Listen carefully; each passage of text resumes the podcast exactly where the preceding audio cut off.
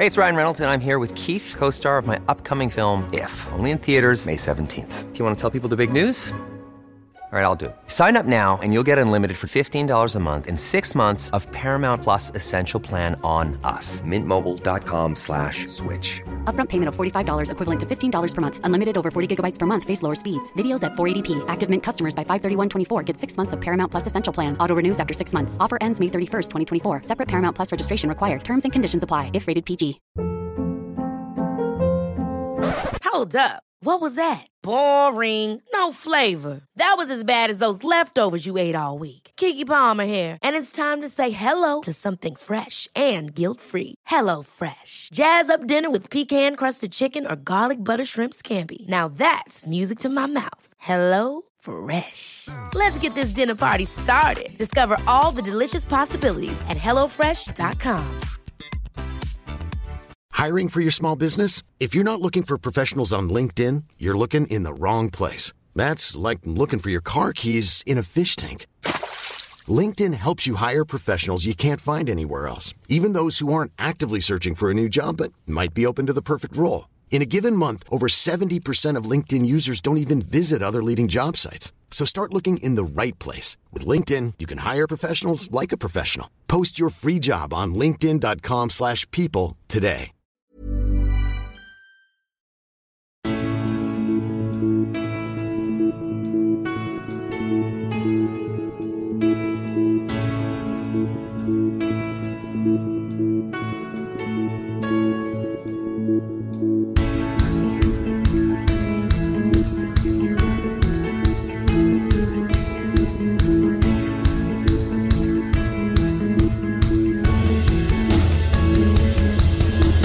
Bienvenidos a la previa indebida del Mundial 2022 de Alineación Indebida. Hoy presentamos la tercera y última parte de nuestra previa indebida con el grupo F, el grupo G y el grupo H.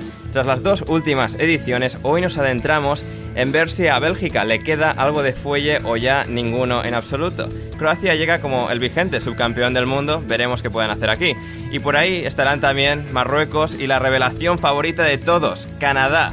También Brasil, la canariña, la selección favorita de este mundial, y cómo viene también el resto de su grupo G con Suiza, Serbia y Camerún, tras lo cual remataremos con el grupo final, el grupo H de Portugal, Uruguay, Corea del Sur y Ghana, porque esa será la pregunta que todos nos haremos. ¿Quién gana? ¿Quién ganará?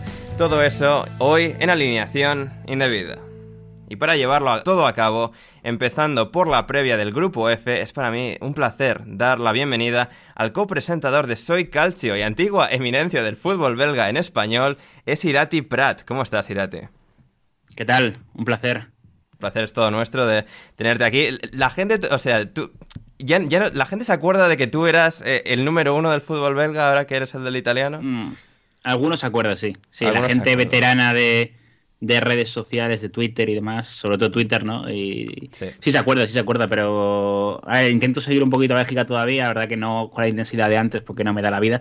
Sí, no, pero, antes, hacías comentarios sobre el Lockeren y cosas claro, o sea, muy chungas. ya ha llegado un punto en el que Lockeren ha desaparecido incluso y ya no puedo hablar de ellos, pero, pero sí, sí, sí, hay ganas, ¿no? Los, los Diablos Rojos con aquel primer mundial de esta generación en Brasil 2014 mm. y ahora el último, ¿no? De esta generación, así que son ocho años de de proceso, que han sido bastante, bueno, 12, perdón, 12 años de proceso que se van a cerrar, que han sido bastante bonitos, contando lo que van a contar los cuatro años siguientes, claro está. Sí, efectivamente, efectivamente una Bélgica que pues, históricamente, más allá de un par de excepciones, nunca había sido una, potencia mundial en cuanto al fútbol, a lo que el fútbol se, se, refiere. Y sin embargo, como bien exponías ahí, han sido una, ha sido una generación brillante para, Bélgica que les ha hecho ser contendientes a, ganar un mundial en 2014 hasta cierto punto y luego sobre todo 2018, las Eurocopas intermedias. Y, y, ahora en este, en este último baile, este último rodeo, a ver qué, a ver qué da, ¿no? Siguen teniendo a dos de los mejores jugadores del mundo en su posición, Thibaut Courtois en portería y, Kevin De Bruyne en, eh, en, el centro del campo. Y luego, pues bueno, un equipo en el que han ido entrando nuevas piezas. Veo a Wood Faes, por ejemplo, el jugador que ha revolucionado de la noche a la mañana a, Leicester City y las, les ha hecho competir de nuevo. Em, todavía están los veteranísimos Alderweireld y, y Bertongen en esa, en esa defensa. Monier Castaing, laterales, y luego en el centro del campo, pues gente a la que reconocemos mucho también, ¿no? Axel Witzel, Yannick Ferreira Carrasco, eh, otros quizás no tanto, Den Donker, pero Donker jugador de, la Premier League, también Tielemans en, el Aston Villa. Y el ataque, el ataque de Lukaku, Hazard, Mertens, el otro Hazard, Torgan, Leandro Trossard, que es un poco más una novedad en comparación con, los demás, Batshuayi. Para ti, ¿cuál es la mayor clave del éxito de, esta, de esta Bélgica, si es que consiguen avanzar en este Mundial? A ver, hay que decir que como contexto es un milagro lo de Bélgica, al final es un país de 10 millones de habitantes, ¿no? Y sí, muchas veces decimos que, lo bueno, lo de Uruguay ya sí que es un milagro extremo, ¿no? La cantidad de jugadores que sacan siendo un país súper pequeño, pero Bélgica mm. también, ¿no? Un pequeño milagro europeo porque al final es un país muy pequeño y que hizo muy bien los deberes su día en cuanto a capacidad de formación, a mejorar las escuelas, las academias y eso luego recogieron los frutos a principio de esta década. Eh, para este mundial, evidentemente, pues tener a, Courtois y a De Bruyne al mejor nivel posible, que Courtois hiciera lo que hizo en la Champions en la Copa del Mundo, que Kevin De Bruyne, pues lo que hace en el Manchester City de forma habitual, lo vuelva a hacer aquí, sea el líder, replique ese nivel y que luego también sea capaz de recuperar para la causa a dos jugadores que últimamente han estado muy bien, ¿no? Que han sido mitos de Bélgica. Uno es de Nassar, evidentemente, ¿no? Que vamos a ver si le motiva. Viene de su último mundial de 2018, fue tremendo, la verdad. Antes de fichar por el Real Madrid, aquel partido ante Brasil, yo recuerdo, fue fantástico. Eh, y luego Lukaku, que es el máximo goleador histórico de la selección belga. Pero claro, Lukaku, ¿cuándo va a estar? ¿A partir del tercer partido? ¿A partir de los octavos de final? No lo sabemos. Y luego están los actores secundarios, ¿no? Jugadores, pues como por ejemplo Leandro Trossard, que está a un nivel increíble en la Premier. Pero yo otro día hablaba con un amigo de, de, Bélgica, ¿no? un periodista allí, le preguntaba un poco, oye, pues ¿qué, ¿cuál va a ser el 11? Y tenía muy claro que Trossard va a ser suplente. Ahora mismo tú lo piensas y dices, es imposible. Si es el jugador seguramente que junto a De Bruyne y Courtois a lo mejor es el que está más en forma de todos.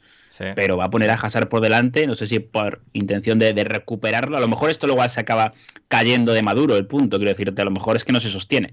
Y el segundo partido ya ha cambiado Roberto Martínez a, a Eden Hazard por Trossard para ser el del Brighton titular pero creo que tiene cositas, cositas. No la veo para ganar el Mundial, claro, y el cruce es complicado porque toca el grupo de Alemania y España, pero no la veo tan decepción como mucha gente apunta a Bélgica. ¿eh? Hmm. Sí, sí, no, yo, yo creo que también, yo sigo teniendo un poco esa confianza en cuanto a los pilares que todavía le quedan. Sí que da la sensación que a diferencia de 2018 no están todos lo suficientemente en su pico como para llevarles hasta, hasta conquistar eh, el título eh, del mundo, pero, pero sí que todavía, todavía están esos, esos cimientos. No se han retirado todos. Tienes a Courtois en portería, 30 años, casi 100 internacionalidades y más de 100 internacionalidades, Alderweireld y Bertongen. En defensa, bueno, siempre ha estado la cosa esta de que, bueno, surgieron muchos centrales, no muchos laterales, y empezaron a compensar poniendo a centrales de, de laterales. Defensivamente, ¿Cómo les ves con, con y Bertongen en Antwerp y en Anderlecht de, vuelta en Bélgica? Sí. A ver, mal, quiero decirte. Bien. Es la línea más flojita que tienen, ¿no? Al final, eh, Bertongen, que es el juego con más internacionales de la historia de Bélgica, pues ya llega aquí casi por inercia. Bayern casi que también. Y, parece ser que van a jugar, ¿eh? El tema es el tercero, ¿no? Me decías tú antes a Faes, no sé si hmm. leía que Dendonker estos días parece que aunque suele jugar de centrocampista, él nace en el Anderlecht como central, puede jugar ahí y a lo mejor gana puntos. Hmm. Luego también está Artur Teate, hay un chico muy jovencito que se llama The Bast, que, que lo han convocado desde, desde el Anderlecht. Pero sí, sí, claramente su línea más, más floja. Y antes decías, fíjate lo de que antes tenían carencia laterales y ahora seguramente en los laterales pues tengan perfiles interesantes, ¿no? Eh, hmm. Mientras que en los centrales pues falta ese, recambio generacional que, que, que, nos está dando. También el doble pivote, quiero decirte, porque Bitzel lo ha hecho bien en Atlético de Madrid, casi jugando más como central que como eh, centrocampista. Pero el que lo acompañe, ¿no? Yuri Tillemans. ¿Qué Tillemans vamos a ver? Porque te digo esto, que va a ser un 3-4-2-1 y por delante De Bruyne va a jugar como, como media punta junto a Denasar. Y el doble pivote tiene pinta de que va a ser Tillemans Witzel. Tillemans mete muchos golazos, pero luego me falta algo más de regularidad en él, en lo que es el juego en sí.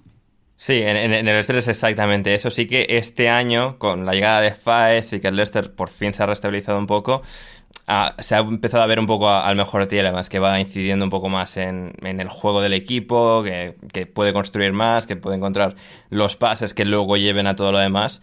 Y veremos, sí, ¿no? Con, la batuta, bajo la batuta de, Roberto Martínez en esta selección, con Bitzel, que ha estado siempre ahí, a ver si pueden tener ese, esa generación, ¿no? De, juego para que luego, pues, De Bruyne y Hazard, si está bien, o Trossard eh, en su alternativa, pueden tener esa, presencia ofensiva ¿no? que, ha tenido Bélgica durante tanto tiempo. Roberto Martínez, que yo creo que es uno de los grandes entrenadores del Mundial, seguramente, como ya demostró en, Rusia, creo que, a ver, todo pinta, todo apunta casi a su última cita con Bélgica. Sí. Que una vez acabe aquí, pues tomará otro camino. Evidentemente ya ha hecho un proceso larguísimo, ¿no? Y, creo que tiene ganas de, de, ir a entrenar a un club de nuevo. Hmm. Al final, algo totalmente diferente en una selección, el día a día.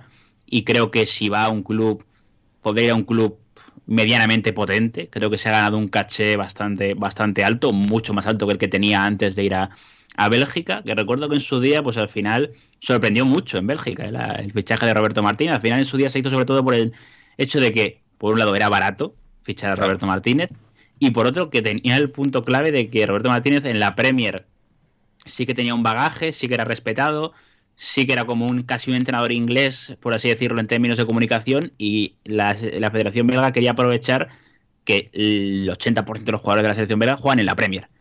Entonces, digamos que era más sencillo todo, ¿no? Pero fíjate, a partir de ahí se acabó quedando y bueno, pues eh, su último gran mundi, su última gran cita con Bélgica, pues veremos cómo acaba, ¿no? Pero yo creo que es uno de los grandes seleccionadores de la Copa del Mundo, ¿no? Esos, ese tipo de entrenadores que, que te puede cambiar un partido con los cambios y con las decisiones que toma.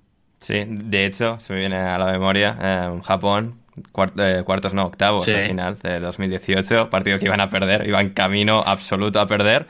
Y de repente salieron Chaldi y esa gente y, lo cambiaron, le dieron la vuelta a todo y ganaron de, manera espectacular. Sí, sí, sí. La verdad es que ya parecía que iba a ser otro pecheo más de, Bélgica, como los que he tenido ante, ante Gales en aquella Eurocopa 2016. Eh, fue Robson Canu, ¿no? El que le mete el gol. También verdad que era una Bélgica en solar, tenía la defensa ante lesiones, sanciones y tal. Acabó jugando Jordan Lukaku, para que te hagas una idea, de lateral izquierdo, lo cual fue absolutamente traumático. Pero mm, sí, sí, sí. Y luego llegó el partido contra Brasil en el que le mete un baile tremendo Bélgica-Brasil a mi forma de ver y, y fue merecedor. Equipo de semifinales, que también hay que decir una cosa, que en semifinales Bélgica pierde con Francia por una jugada de balón parado. El partido está tremendamente igualado y se decide por una acción de detalles, ¿no? Que al final Bélgica podría haber estado perfectamente en, ese, en esa final.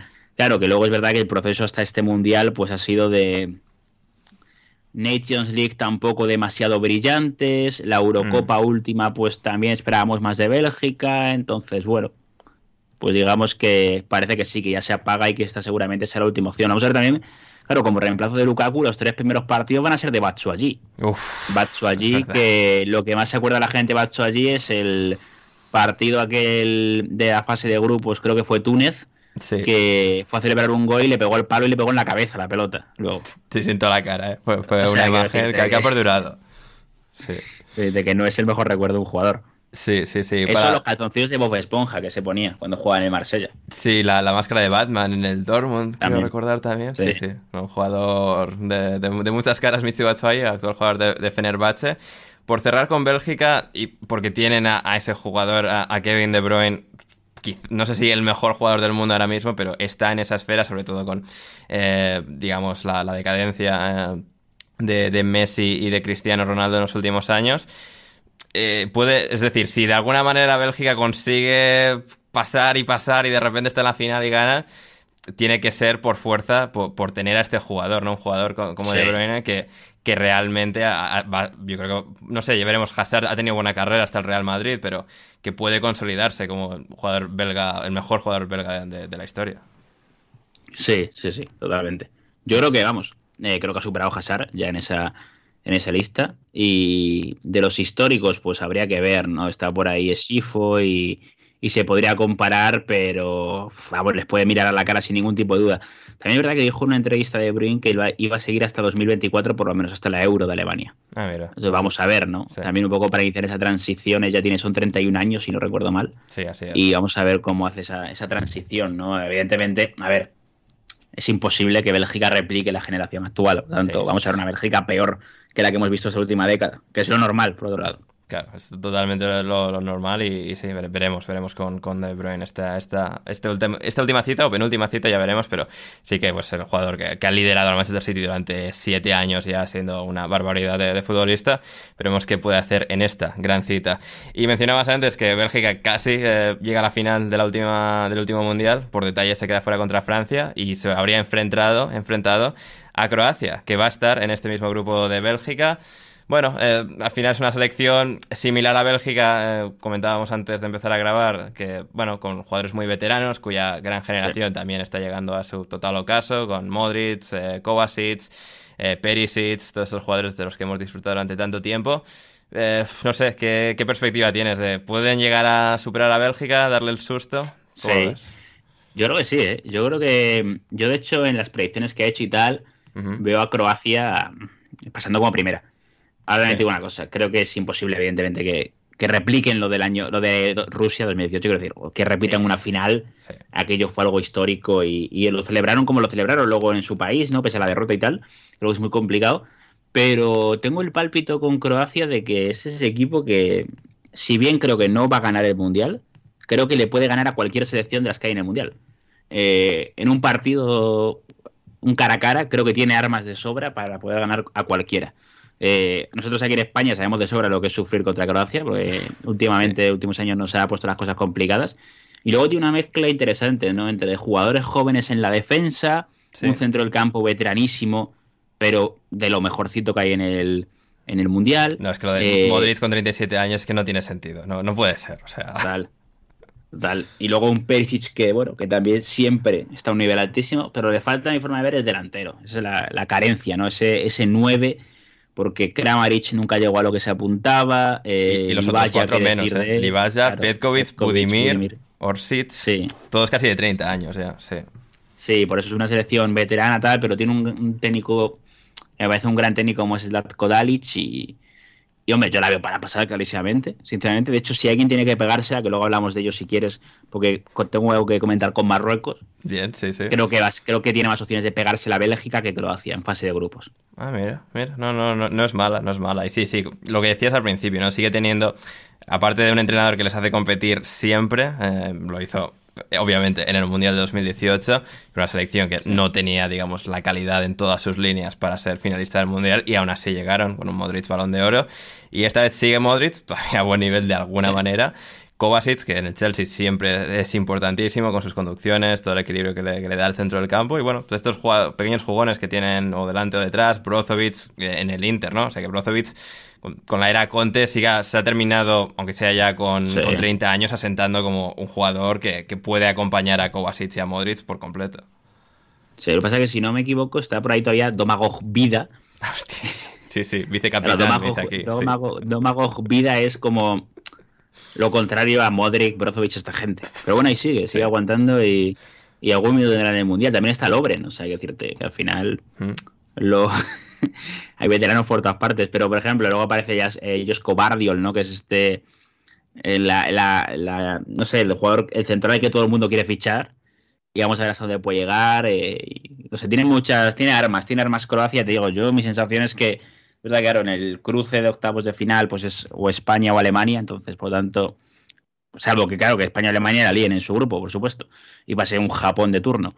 Pero creo que ahí lo van a tener complicado. Pero al mismo tiempo, creo que España y Alemania no, les hace nada de gracia tener que enfrentarse a Croacia en, en esas octavas de final. Pero también, se me olvidado comentarlo, pero eh, eso había salido mucho hype con el Mundial de Lobro Mayer, que el chico de Stade de que estudiaba que Atlético de Madrid, 24 añitos, eh, supongo, presupongo que es canterano el Dinamo de Zagreb como el 90% de los jugadores, efectivamente. Vamos, sí, efectivamente, justo le va a mirar, sí.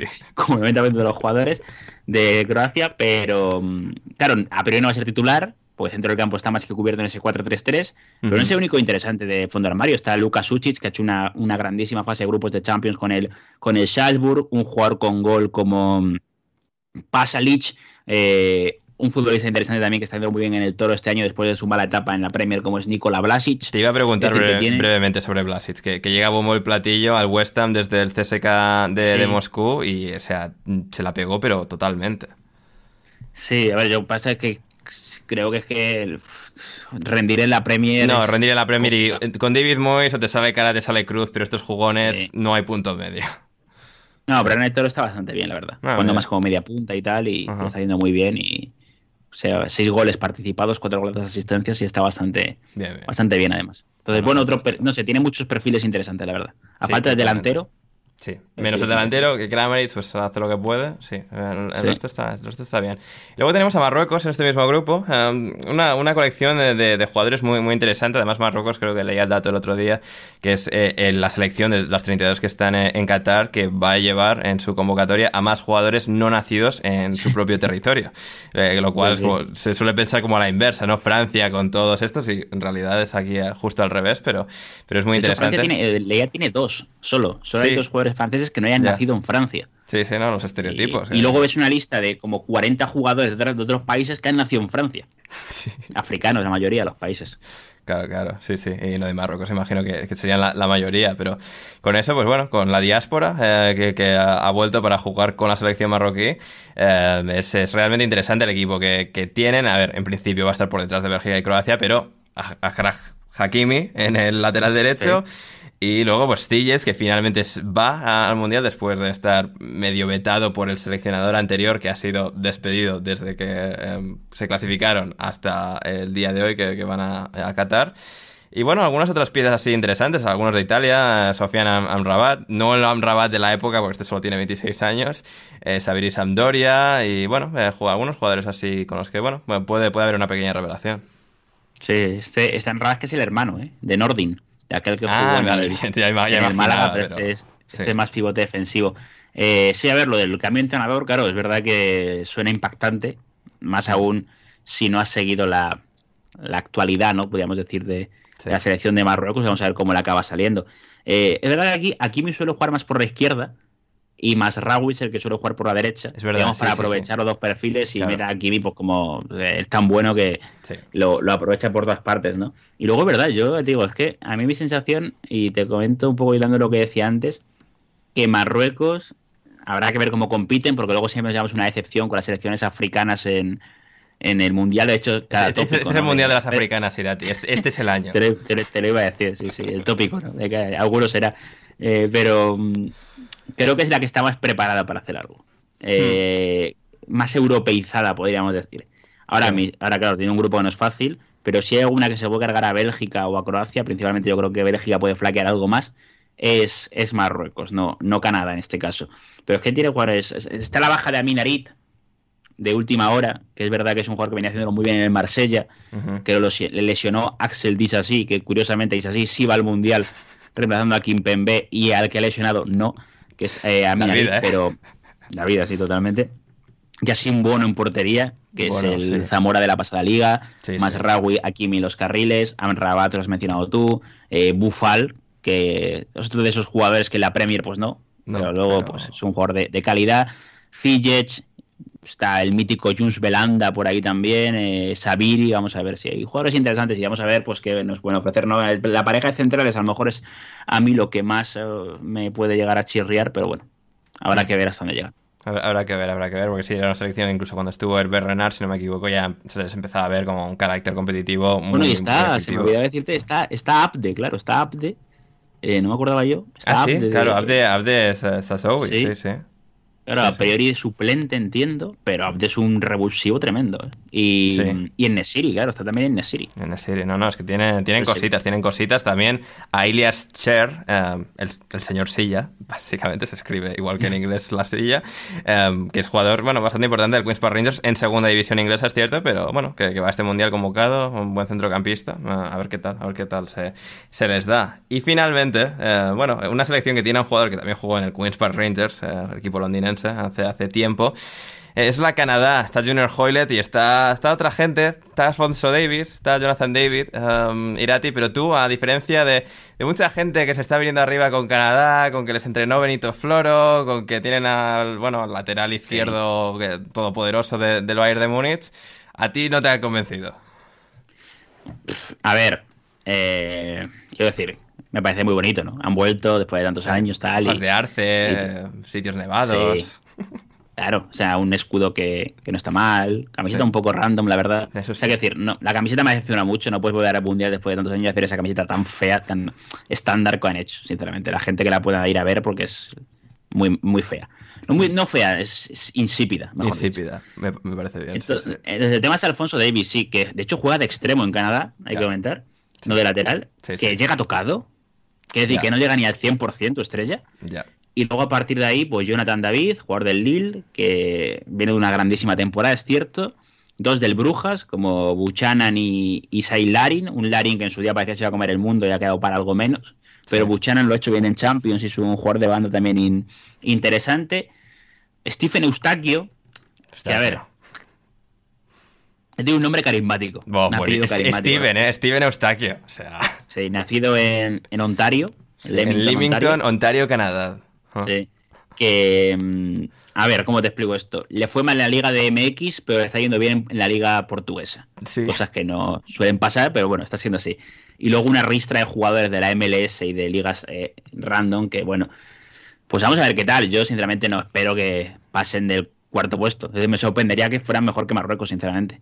Sí, sí, sí. Al final, cuando ves todos los nombres evalúas a la selección, sí que han ido muy lanzadas y, joder, para adelantar en, a, en CONCACAF a México y a Estados Unidos, tienes que tener cierta capacidad, cierta, cierto momentum, pero creo que quizás este mundial ya sea un paso demasiado lejos como para ser una amenaza en ese grupo. No sé, a ver. Que, también te digo yo, yo en mi cabeza tengo a México y a Estados Unidos como dos decepciones del mundial. Sí, sí, sí. No, sí, bueno, ver, Estados Unidos ya está en el mundial y es como, bueno, bien, o sea, ya no, no la hemos cagado, es como, bueno, si nos vamos en grupos, por lo menos hemos estado. Pero sí, pero sí, si no, México y Estados Unidos no tienen la mejor pinta. Estados Unidos por ser como un poco pronto para la buena generación que parece que viene eh, de jugadores y México porque se ha quedado un poco entre aguas, muy veterana la selección actual y esta vez igual no hay ni, ni cuarto partido, eh, como hemos comentado anteriormente en la previa, así que no, no llegaría Yo mi sensación, eh, yo mi sensación es que Polonia se la carga. sí, Lewandowski. y que Polonia en algún momento, o sea, tiene que aprovechar esta generación antes de, también de que se vaya para siempre, como la de Bélgica, ¿no? O sea, hacer algo en un mundial, salir del grupo, eh, estaría bien. Pero, pero sí, si veremos qué tal Canadá. Sí. He visto me había caído en que, claro, está mm, en la lista Atiba Hutchinson. Justo lo iba a decir, no podíamos irnos sin mencionar a Atiba Hutchinson. Claro, es que es, verdad que esto ya... 39 años tiene, ¿eh? Sacan algún puntito en el Mundial, venga. Solo por Atiba Hutchinson. Sí, sí, que... entiendo que no va a jugar, pero no lo sé. No sé, ¿eh? o sea, porque claro, sigue jugando en Besiktas nueve años después de llegar a Estambul, tiene 300 partidos jugados con ellos, estuvo en Holanda, en Dinamarca, en Suecia eh, anteriormente, pero es que Hutchinson, o sea, mitiquísimo de alguna Champions League dispersa y luego pues, las los multi-Europa Leagues. Eh, Hutchinson con el PSV, con el Besiktas, estaba siempre ahí. Así que... Sí, va a, ser, va a ser muy divertido. Y pues eso llegamos con esto al repaso de, al final del grupo F. Nos quedan todavía en el programa el grupo G y el grupo H. El grupo G vamos a ir a continuación con Héctor Crioc y con Lorenzo Manchado. Y luego cerramos con Gonzalo Carol y Nahuel Miranda. Uh, tú, Irati, o sea, de manera similar a Héctor, eh, si no me equivoco, o sea, nacido en, en Brasil, ¿verdad? Sí, sí, sí. Me da un abrazo a Héctor de mi parte, por cierto. Hace mucho que no le veo. Y sí, sí, sí. Yo nací en Brasil, pero nada, viví allí 10 mesecitos nada más. Él es bastante más brasileño que yo. Sí, sí, sí. Y una competición de brasileños, ¿eh? de, de brasileirismo. Sí. No, no, no. Eh, sí, sí, sí. Él...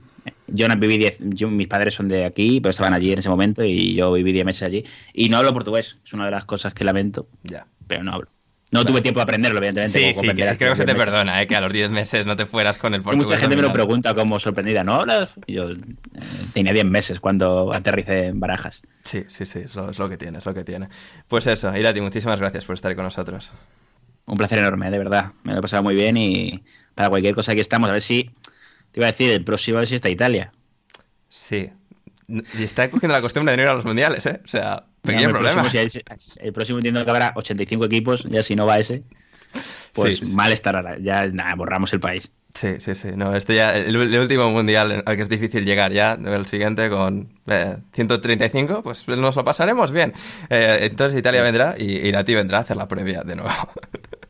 Así que nada, eh, queridos oyentes de Alineación Indebida, no, no os vayáis lejos porque ahora vamos con eh, Brasil y todas las demás selecciones que nos quedan en los dos últimos grupos de esta previa indebida del Mundial 2022 aquí en Alineación Indebida.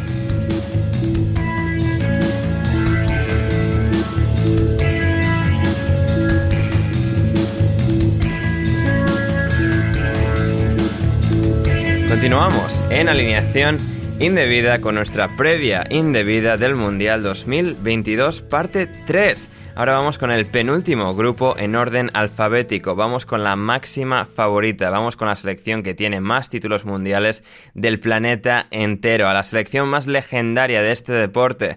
Brasil, favorita según las casas de apuestas por encima de Argentina, de Francia, de Inglaterra, de Holanda, de España. Es Brasil y es favorita para ganar este mundial. Con Neymar y con todos. Con el mejor grupo de jugadores desde 2002, desde 2006, hoy analizamos su grupo con otros grandes clásicos de los mundiales como Suiza, Serbia y Camerún. Y para ello es para mí un placer presentar a los dos invitados con los que vamos a diseccionar el grupo. G, en primer lugar, nuestro carioca favorito es Héctor Crioc. ¿Cómo estás, Héctor? Hola, Ander, ¿qué tal? Pues, pues muy contento de por fin poder hablar de algo de lo que medianamente sé. Que luego ya verás, haré un Pascal Gross o un Salivá o un Enquetia o algo así y, quedará todo por los suelos porque como pronosticador soy bastante malo, pero bueno, a ver, a ver qué tal. Hmm, a ver qué tal, a ver qué tal, a ver qué tal será la cosa en el día de hoy, porque no solo está Héctor, está también con nosotros, está aquí Lorenzo Manchado. ¿Cómo estás, Loren? Hola, Ander, ¿qué tal estás? Pues yo muy bien, encantado de poder hablar de, Brasil antes de un mundial. Seguramente en el mundial en el que menos enterado estoy de cómo llega Brasil, pero por lo demás. No, porque tengo que decir que siempre he sido muy, muy, muy seguidor de la selección, pero de la selección carioca, pero bueno, carioca no, carioca mal dicho, la selección brasileña. Ya, ya. Dice carioca y, ya sabemos por Héctor que esto es solo para los de Río de Janeiro. Exacto. Y, o sea, te imaginas que decimos la selección española, decimos la selección catalana. Bueno, lo has dicho tú. Eh, yo no quiero problemas. Yo, no quiero La selección gallega, la selección de extremeña. Bien, me parece mejor. Es que, o sea, aunque solo haya sido un ejemplo para la chanza y, la risa, lo has dicho tú. Y sí, sí, no, no, siempre les he seguido muchísimo. Este año tengo un poco menos de tiempo, hombre, la convocatoria y todo eso, y algunos de los brasileños que andan bien, de los que lo para Europa, sí, sí sé más o menos, pero vaya que ha habido años que lo sabía todo al dedillo. Sí, sí, que estabas ahí con la, libreta apuntando todos los perfiles de, jugadores. Con la libreta de Bangal. Sí, efectivamente, efectivamente. Y sí, la verdad es que este año hay un equipo absolutamente asombroso. Llegaremos también a qué tipo de amenaza pueden presentar Suiza, Serbia, Camerún, Suiza, bueno, con los jugadores de siempre, de toda la vida en, la selección, que vuelven a un nuevo rodeo en Qatar 2022. Pero este Brasil es que llega en un momento pletórico, en un momento pletórico, eh, de, absoluto éxtasis en cuanto a, bueno, las posibilidades, ¿no? Porque en 2014 pues tenían su mundial en Brasil Neymar ya era la estrella, pero era un equipo pues con muchas debilidades, ¿no? Y al final pues cargó con una presión tan enorme que se acabaron llevando un eh, resultado del que no eh, hablaremos en el día de hoy, ni siquiera vamos a mencionar, por respeto a Héctor, eh, pero ya sabéis todos de qué resultado estamos hablando. Luego en 2018, con una selección evolucionada, mejorada respecto a 2014, pues llegó como una de las favoritas a, Rusia, pero en cuartos de final, una, una Bélgica mejor eh, se acabó ganando. Y ahora, ahora se supone, parece, parece que puede llegar el momento, el momento definitivo para esta Brasil. Em, Héctor, no sé, sensaciones generales eh, entrando en este mundial. Eh, a, mí no, a mí no me gusta, a mí no me gusta cuando Brasil llega tan de favorito. Eh, cuando Brasil llega muy bien a los mundiales se, la suele pegar. Es algo que, suele pasar habitualmente. Y, bueno, no es casualidad, y, lo confieso aquí, no es casualidad que me haya puesto eh, las vacaciones en mundial. No voy a decir lo de la final, tampoco lo he hecho queriendo, no sabía exactamente a qué hora era la final. Pero sí perderme la mayoría del mundial, pues me deja, me deja más tranquilo porque, porque cuando hay tanto talento, cuando hay poco, poca cabeza, por mucho que el, pueblo hable de cierta convocatoria de un lateral derecho veterano, eh, a mí eso no me, no, me, no me gusta, no me gusta. Y me da miedo, el grupo me parece difícil, hay muchísimo talento en la selección, eh, Neymar llega a un nivel que yo no recuerdo, y ojo a la piscina a la que me voy a tirar, no recuerdo a ningún jugador brasileño llegando a este nivel, a un mundial, porque yo no, he vi, no vi a Pelé premundial, por supuesto, pero yo nunca he visto ni a Ronaldo llegar a este nivel. Huh. Eh, Ronaldo Nazario. ¿Ni Ro- refiero. Ronaldinho 2006? No, no, no, no, ni se acerca, no se acerca, Sí, no sí. se acerca. Ni Liga de Romario. Granger. Romario en el No. 94 no llegaba mal, ¿eh? Sí, pero sí, sí, estoy de acuerdo, ¿eh? pero creo que no, no estaba a este nivel. No estaba a este nivel y, li- En, y Liga de Granjeros y, y lo que tú en- quieras, pero en, en España se reía de todos, ¿eh, Romario? Ya. claro, sí, sí, sí, sí, sí, es cierto, Porque pero seguramente, yo, seguramente Romario era más dependiente de que le echaran buenos balones. Que eso es verdad, ¿sabes? Sí, sí, sí. Neymar llega en un punto como más autosuficiente. Ne- Hmm. Ne- Neymar llega a un punto que da, que da un poco hasta de asco, siendo brasileño. Da, un poco hasta de asco, porque marca goles, hace el tonto, da pases, eh, eh, juega como eh, 11, 7, 10, menos 9, todo lo demás lo hace. Y con la selección encima juega de falso 9, y lo hace bien. Y está en ese punto en el que mm, no te voy a decir que ya no sea chupón, pero ya lo hace como, como diversión. Es, es como si ya hubiera ganado el mundial, pero no lo ha ganado. Es, es que esa es la cuestión. Por eso me da miedo. Por eso realmente me da miedo. Y, y, y luego la mala suerte que tiene, que son lesiones, que son. Ya, ya conocéis, ya conocéis todo eso. hmm. Eh, por último, porque tampoco, pues, si me pones aquí a hablar de Brasil, pues a lo mejor ya termina el mundial y sigo yo aquí hablando de Brasil. Eh, los, me- una cosa que, que me preocupa es el tema de los laterales, porque todo el mundo. Sí, es, es- que es no todo perfecto en la selección brasileña, Héctor, menos el lateral derecho y el lateral izquierdo. es increíble. O sea, es, es increíble. Porque Thiago Silva, Marquinhos, Militao, incluso, bueno, a a Bremer lo voy a dejar un poco ahí a un lado. Vale, bien. Thiago Silva está jugando bien, Marquinhos bien, Militao bien. Estupendo. Eh, Bremer, eh, aquí es donde me subo a la ola de estamos convocando a tres jugadores de la defensa de la Juventus. Que debe, debe ser que Tite a la Juventus este año no la ha visto, que se ha quedado con la Juventus de cuando ganaron siete campeonatos seguidos. Porque llevamos al, al lateral izquierdo, al lateral derecho y al central. Que sí, que viene de otro equipo. Ya, ya, pero estamos hablando de esta temporada. No sé, me, me- me da mucho miedo. Pero confío en Casemiro, confío en Bruno Guimaraes, que por cierto lleva el 1-7, ese famoso resultado del que no íbamos a hablar. y luego que Tite lleva a nueve atacantes. Y si lleva a nueve atacantes y ese señor saca un 4-2-3-1 con Casemiro, Fred, Guimaraes y luego me da igual a qué pongas, pues yo eh, prefiero que inmediatamente dimita, que se vuelvan esta gente a su casa, allí a, a hacer fiestas, a bailar en TikTok y nada, y, y esperamos otros cuatro años. Mm, Después del cataclismo de 2014 con Scolari, eh, la vuelta de Dunga y finalmente encontrar eh, en Tite a ese, a ese no jugador, entrenador eh, brasileño que estaba emergiendo en, en Brasil, donde bueno ha sido históricamente, o al menos en las últimas décadas, eh, complicado para entrenadores brasileños emerger hasta la élite.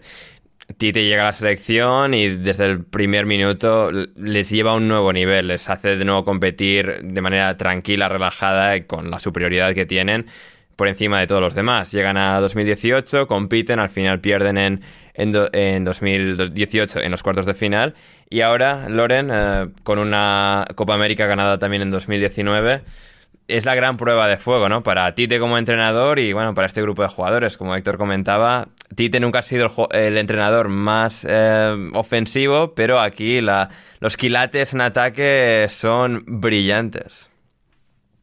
Sí, bueno, recordemos que los dos últimos mundiales de Brasil vienen con entrenadores más pragmáticos que, que no preciosistas, ¿no? Con, con ay, ¿cómo era? Dunga en Con Barreira 2010 con- y Scolari dos- y con- 2014. en sí. 1900 que es 1994. Y, Ah, no, y ah, sí, los- las 2002. dos últimas victorias, claro, sí, sí. sí. Las últimas victorias, eso es. Eh, bueno, lo de Scolari a lo mejor, vaya, lo de tres centrales y dos carrileros en Brasil a lo mejor no la vimos venir, pero bueno, a él, le- a él le funcionó, a él le funcionó. Esos sí que eran laterales, Héctor, y no lo de ahora, Hmm. porque recordamos que eran Oh. Cafú y Roberto Carlos nada menos. Pero, pero yo creo que yo creo que Tite, eh, más que dotar a la selección brasileña de una, pues a lo mejor una imagen muy reconocible respecto a un modelo de juego diferente a lo habitual, yo creo que lo que les ha dotado ha sido de una estructura de, competir. De, mira, sabemos que hay unos cuantos jugadores que son muy buenos y que en un momento dado pueden hacer cosas, lo que no podemos hacer es que lo hagan los demás. Y por ahí yo creo, yo creo que no es mal planteamiento para, para presentarte en un mundial con algunas de las superestrellas, porque claro, eh, eh, por ejemplo, como comentaba Héctor, Héctor y todo el mundo lo de los laterales en Brasil, ¿no? Es cierto que seguramente Brasil es uno de los de las selecciones que mejores laterales ha aportado al fútbol mundial en, la historia, pero eh, yo creo que esta Brasil a los laterales no les pide demasiado. ¿Sabes? Quiero decir, es que si vas a tener por delante, me lo invento, a Vinicius, a Rafinha y a Neymar, y pues es que, es que tampoco les van a doblar. Ni siquiera van a tener tiempo de doblarles, ni de en ataque ofrecer demasiado. ¿sabes? Si vas a montar una estructura en la que es Casemiro más cuatro o, Casemiro más tres y un lateral que suba y otro que no, pues yo creo que tampoco les vas a pedir laterales, con que estén un poco bien atrás, más o menos vas, vas bien, ¿no? Eh, estoy de acuerdo con Héctor en lo de que llama la atención mmm, convocar a, a, tres defensas de una Juventus que está bastante mal. Bueno, habrá que ver, yo a la Juventus no la he visto mucho este año, pero a veces la defensa está mal por cómo está el medio campo o por las cosas que se les piden o porque a lo mejor Bonucci es el que peor está de todos y también influye. Bueno, por ahí habría que, que mirarlo un poco más en, en profundidad. Y, que las alternativas y... a los defensas de la Juventus tampoco. Es decir, son el lateral eh, izquierdo del Nottingham Forest, Renan Lodi, era... Felipe en el Atlético de Madrid, eh, Emerson en el Tottenham. ¿no? O sea. Bueno, eh, esta, esta, era una pregunta para hacerle luego a Héctor de, de a ver a quién habría llevado él. ¿no? Ma, no por pillarle, sino porque no, sino porque nos, porque sí. nos ilustre un poco, porque él porque tendrá su propia idea, ¿no? Y luego quería comentar una cosa, que es cuando ha comentado Héctor los, los centrales. Eh, recordemos que Militao, o me equivoco mucho, o ha jugado tiempo de lateral derecho. No digo, no mm. digo que Tite lo vaya a hacer, lo que digo es que a veces eh, la competición, a veces los momentos de forma, a veces las cosas que se hablan en una concentración o a veces las soluciones que toman los entrenadores en momentos desesperados y no hay momento más desesperado que verte en un mundial con dos laterales que parece que van a ser un puto desastre para que se tomen determinadas decisiones y que por lo que sea funcionen. Entonces, ¿sabes? Que es que luego en un mundial a veces lleva sorpresa y dices, joder, ha empezado a jugar este aquí que no lo esperábamos, que son situaciones en las que a lo mejor no tenías otra salida, lo pones y te funciona. No me extrañaría ver a Militao de lateral derecho, más que nada porque con el momento de forma que está ahora, yo que puedo jugar de lo que quiera, de la línea de atrás, claro. Hmm. Sí, sí, totalmente. Dani Alves, eh, brevemente, Héctor, o sea, a ver, es, es, uno de esos mejores laterales de la historia del fútbol, pero llega a este mundial con 39 años y siendo jugador del Pumas de la UNAM. Con lo cual no es probable ni factible, ¿no? Que sea, que tenga nada que no sean minutos de, residuales. Hombre, yo te lo digo ya. Eh, eh, si Daniel Alves comienza el primer partido como titular, no veo ningún partido de Brasil. Me borro, me borro. Me borro. Es que Daniel Alves, es que yo leí la noticia hace tres semanas que Daniel Alves estaba entrenando con el Barça B. Correcto. Hmm. Y que habían ido a verle porque estaba en gran nivel. Yo, yo creía que era una broma. O sea, yo pensé que era noticias de Lolé, noticias de Lolé para, para reírnos, pero no, era real. Sí. Eh, o sea, esto es para, para ganar el título que le falta, ¿no? Porque tiene todos los demás títulos máximos del fútbol. Pero, pero esto es entonces, vale. Si no, sí, sí, es un máximo, poco, o sea, un poco desvergonzado, ¿no? Sí, solo por eso, pero. No, es que entonces, entonces en vez de haber llevado a Pedro, que mira que Pedro yo creo que va a hacer, que, que buen papel, ¿eh? que estoy con Pedro a tope y sí. adelante. Pero está llevando a cuatro delanteros, aunque Gabriel, Gabriel Jesús puede jugar en banda también. Eh, quitas a Pedro, quitas a Rodrigo, quitas a quien quieras y llevas a Romario y que Romario juegue 18 minutos por partido y acabe con cinco goles el Mundial. Esto lo dijeron el otro día en serio, sin reír, en, una cena con brasileños. Dice, es que ya si vamos a reírnos, en vez de llevar a, a, a, el portero de Palmeras de 34 años, lleva a Dida, tío y en vez de llevar a Fred, llevas a Ronaldinho Gaúcho y, a y, nos, y, nos, y, nos reímos, y nos reímos, y entonces sí, pues venga, pues ya nos reímos, ¿y qué más, qué más nos da? Pero no tiene, no tiene ni pie ni cabeza. La, aquí el problema real es la pregunta de Loren, ¿a quién llevas? el lateral izquierdo titular es Guillermo Arana, que se lo rompieron, de hecho, en el campeonato brasileño. lo, reventaron y por eso no, no puede ir y van los dos Alex. Que Alexandro regular y Alex Telles mal. Pero bueno, a ver si, se, si vuelven a lo que fueron ambos en el Oporto, por cierto. Y en el lateral derecho, Danilo, que es que no sé ni qué decirte. Pero a ver si que vuelve a lo que fue en el Oporto. Sí, exacto. A ver si, no sé, si vuelven, vuelven todos allí a Oporto o algo así. Eh, el, otro, eh, don Daniel, 39 años, mayor que yo en el Mundial, ahí, con sus dos eh, tatuajes.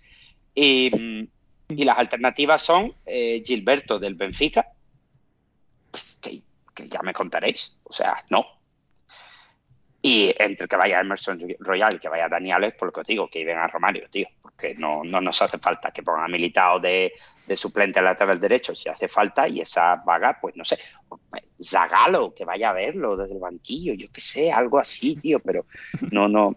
Y luego, que aquí estaré yo cuando Daniel Alves salga en la prórroga de la final y marque y me compre yo la camiseta de Daniel Alves y me coma todas mis, mis palabras, ¿eh? pero, pero es que de primera yo cuando lo vi no me lo creía. Hay memes, ¿eh? Hay hmm. memes de la, de, la, de la televisión brasileña siguiendo la convocatoria en directo y los tres señores que están allí tapándose la cara como diciendo qué está ocurriendo aquí. Sí. Sí.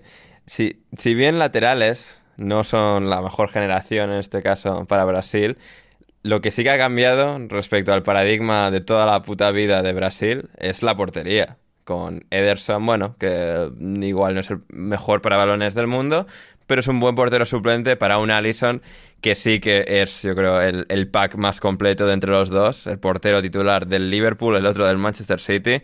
Y aquí Loren, o sea, ahí es seguro, ¿no? Que bueno, Dida también tuvo sus momentos, pero joder, un portero como Allison no sé si Brasil lo ha tenido nunca jamás. Hombre, yo creo que eh, Dida es el que más se le acerca en cuanto a tener una trayectoria de, de dar confianza durante mucho tiempo. Y yo creo que Alison es el, es el titular y yo creo que es un portero más o menos de garantías. Es por el que ha apostado Tite. Aunque alguna vez yo creo que ha dudado entre Ederson y él, pero bueno, que Alison al final está demostrando sobre todo dar más tranquilidad a todo el mundo, ¿no? Incluido el propio Tite. Y bueno, yo creo que por ahí Brasil, que es uno de los puestos que a lo mejor tradicionalmente se han visto con más dudas. Hombre, yo creo que en el caso de Alison, los últimos años ha tenido altibajos, pero nunca ha estado horrible. No. Y sin embargo sí que ha tenido momentos de estar muy, muy arriba, o sea, de estar muy, muy bien. Entonces yo creo que, que por ahí Brasil la portería la tiene, la tiene muy bien cubierta, la verdad. Totalmente de acuerdo. Em, los dos porteros de los dos mejores equipos ingleses de los últimos cinco años. Y luego, Héctor, el centro del campo y casi toda la delantera es que todos juegan en la Premier League. Casemiro en el Manchester United. el cemento inglés.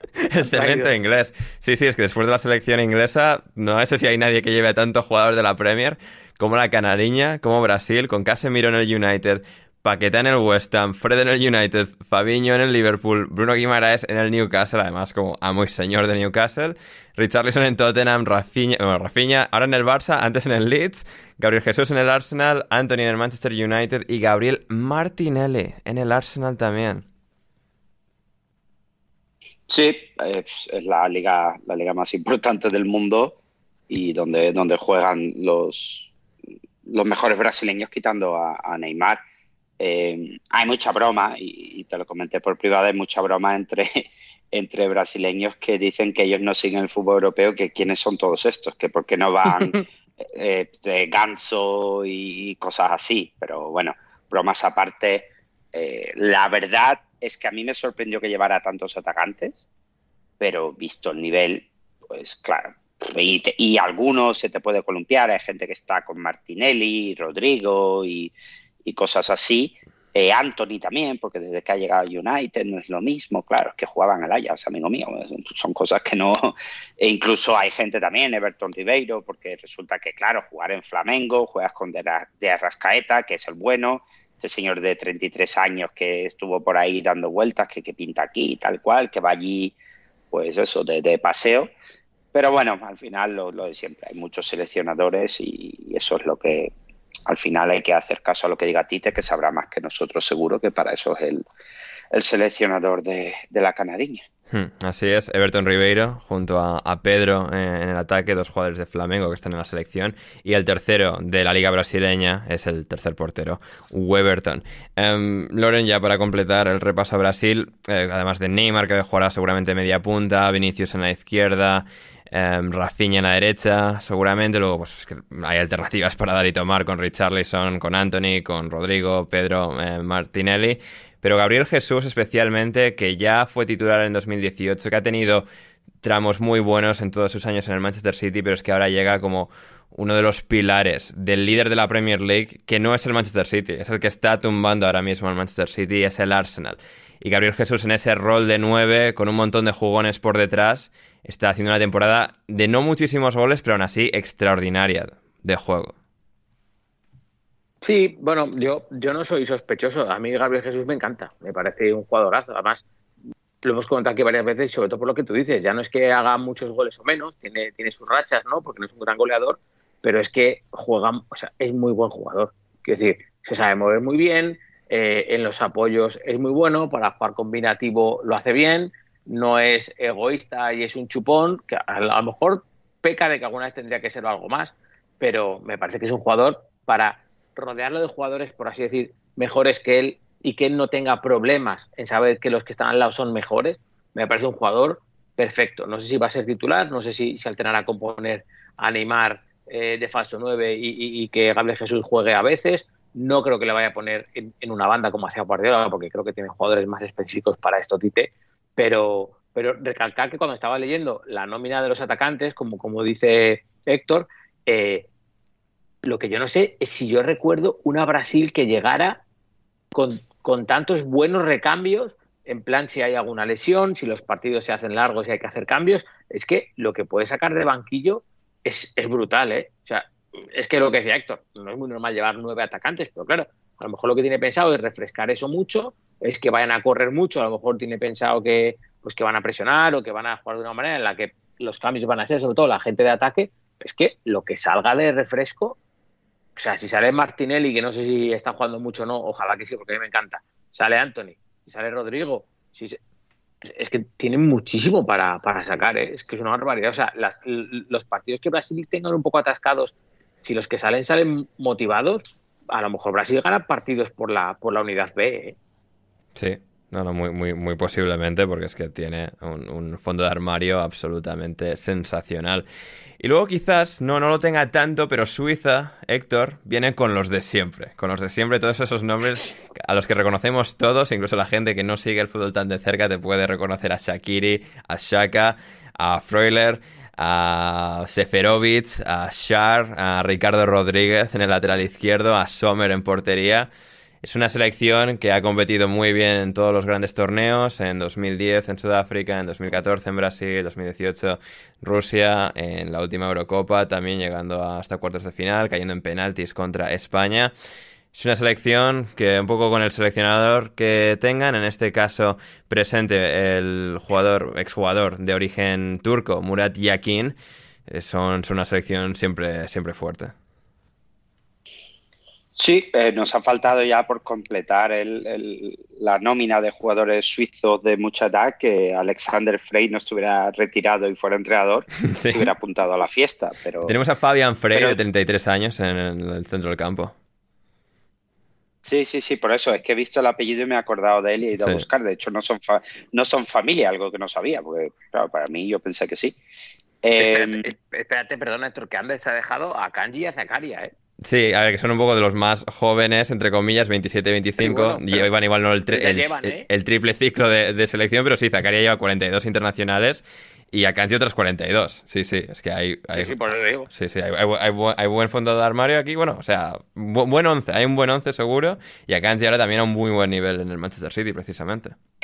Sí, y Suiza siempre compite, ¿eh? En Nations League, Eurocopas, Mundiales, realmente siempre compite. Yo por eso, eh, desde el principio, yo creo que el grupo de Brasil no es fácil, no es nada fácil. Y, y bueno, equipo, equipo Suiza, un equipo que tiene, un equipo muy veterano, pero tienen a chicos eh, jóvenes, nos hemos, hemos descubierto todos, creo, que Okafor es suizo, que yo no lo sabía, el chico de Red Bull Salzburgo.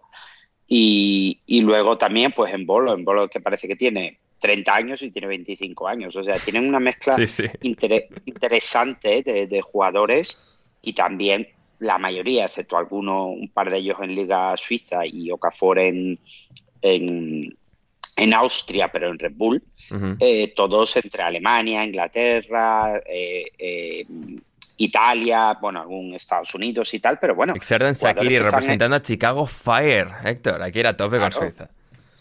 Jugador franquicia. Jugador Totalmente. franquicia. Así es.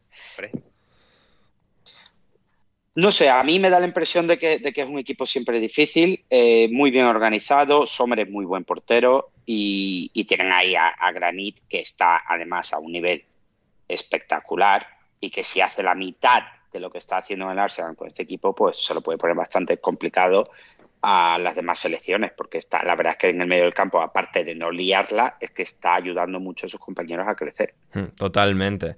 Y si Brasil es la selección de la Premier League, digamos, más allá de Inglaterra, Serbia es la selección de la Serie A y la Liga Española, porque está todo repartido entre Italia y España. Es mu- es muy gracioso ver la, convocatoria de, de la selección serbia con Rajkovic y Dimitrovic, eh, los dos porteros, uno y dos, eh, del Mallorca y del Sevilla respectivamente. Tenemos en el centro del campo luego a todos los que juegan en Italia, Kostic, Duricic, Radoncic, Milinkovic, Savic, eh, Sasa Lukic, también Lazovic y Ivan Ilic. Y luego en ataque Luka Jovic y Duhan Blajovic. Eh, y luego, además de todos esos, la excepción que juega en la Premier League, Loren Alexander Mitrovic, que finalmente ha llegado a la Premier League con un entrenador que ha sabido explotarle eh, como Dios manda. Está siendo uno, uno de los mejores delanteros de lo que llevamos de Premier League este año. Y, y llega, llega con esta, con esta Serbia junto a Blajovic y uf, ¿quién, quién sabe lo que pueden llegar a hacer. Sí, bueno, a lo mejor la línea de, de atrás es la que menos nombres pues, pues nos suenen, ¿no? Seguramente, y a lo mejor donde, donde genere dudas, no por los porteros, porque Mm. los dos están a, a buen nivel aquí en España, pero bueno, yo creo que ya sabemos lo que es Serbia últimamente en este tipo de, de competiciones, ¿no? Pues que, que son correosos, que son difíciles. Estoy muy de acuerdo con lo que decía Héctor, que el grupo de Brasil no es para nada para, para pasearse ni para ir creyendo que ya, que ya lo tienes hecho, porque... No, vaya, les da una pájara que- y uy, que Suiza y Serbia les Bueno, come la bueno. tostada, ¿eh? no, no, bueno, van a tener que competir todos los partidos, ¿eh? Sí. Decir, luego esto da muchas vueltas y a lo mejor todos los días está inspirado Neymar y unos cuantos más y al descanso van 3-0 y, y me callan la boca, pero vaya, tiene pinta que como algún partido se les vaya, o sea, como, como no ganes el primero y ya vayas con los nervios de a ver qué ha pasado, porque, porque ¿con quién debutáis, Héctor? ¿Con Eh, Serbia? Pues Serbia, sí, Sí. con Serbia el día 24. Vale, pues imagínate que empatas y en el otro no hay empate. Claro. pues Sí, sí, sí. Luego viene Ah, Suiza y acabas con y, acá, y acabas con Camerún, ¿eh? Claro, no, por eso te digo, pues de corbata. O sea, es que, es que- o sea, eh, sabes que acabas con Camerún, gana Camerún a Suiza y ya sabes que juegas con Suiza jugándose la vida. Ya está. No, y, y- Ya está. y Camerún no va a salir con el autobús, va a salir con el autobús, el barco, Lo los, con los taxis, con todo, con todo. Van a Lo plantar árboles, va a haber de todo allí. O sea, Sí, las sí, sí. del puerto. Es por eso, y es que, claro, pues em- empezar con Serbia, claro, luego es que Brasil tiene lo de que cualquier selección que a ellos les rasque un empate, pues ya es lujo. Y Mm. de verdad que, pues Serbia, por ejemplo, tiene que a Vlaovic, a Santadic, a Tadic, Mitrovic, sí. Sí. pues a lo mejor tiene una serie de jugadores que a Brasil no le viene muy bien jugar contra ellos, ¿sabes? Pues mira, si decíamos de los laterales, pues yo no sé cómo está jugando en Serbia, pero si Dusan Tadic le ponen como de media punta o de jugador de banda que se mete para adentro con ese golpeo que tiene de balón y tal, pues cuidado, pues cuidado. Entonces, eh, bueno, Serbia, bueno, selección que molará ver, seguro. Es selección que será mainstream en cuanto Mitrovic eh, haga dos locuras, haga una celebración de zumbado y le saquen una roja, pues ya iremos todos con ellos. Sí. Y, y bueno, yo creo que buena selección para poner en apuros a, a cualquiera, incluido Brasil, si, si no hace las cosas como las tienen que hacer. Mm, Totalmente. Y finalmente. Ander- Dime, dime. Ander, no, no podemos irnos sin mencionar a um, Andrei Jasikovic, que está en el PAOK. Ajá. Ya te habrías, te habrías olvidado de él, supongo, ¿no? Este hombre es del. eh, ¿Quién es este hombre? El, uno, Benfica. Sí, eh, Eh, sí, me suena lleva- Benfica, va a lleva- sí. toda la vida, toda la vida dando vueltas el, el nuevo, bueno, el Messi serbio, para empezar. Ah, era el Messi serbio. Vale, vale.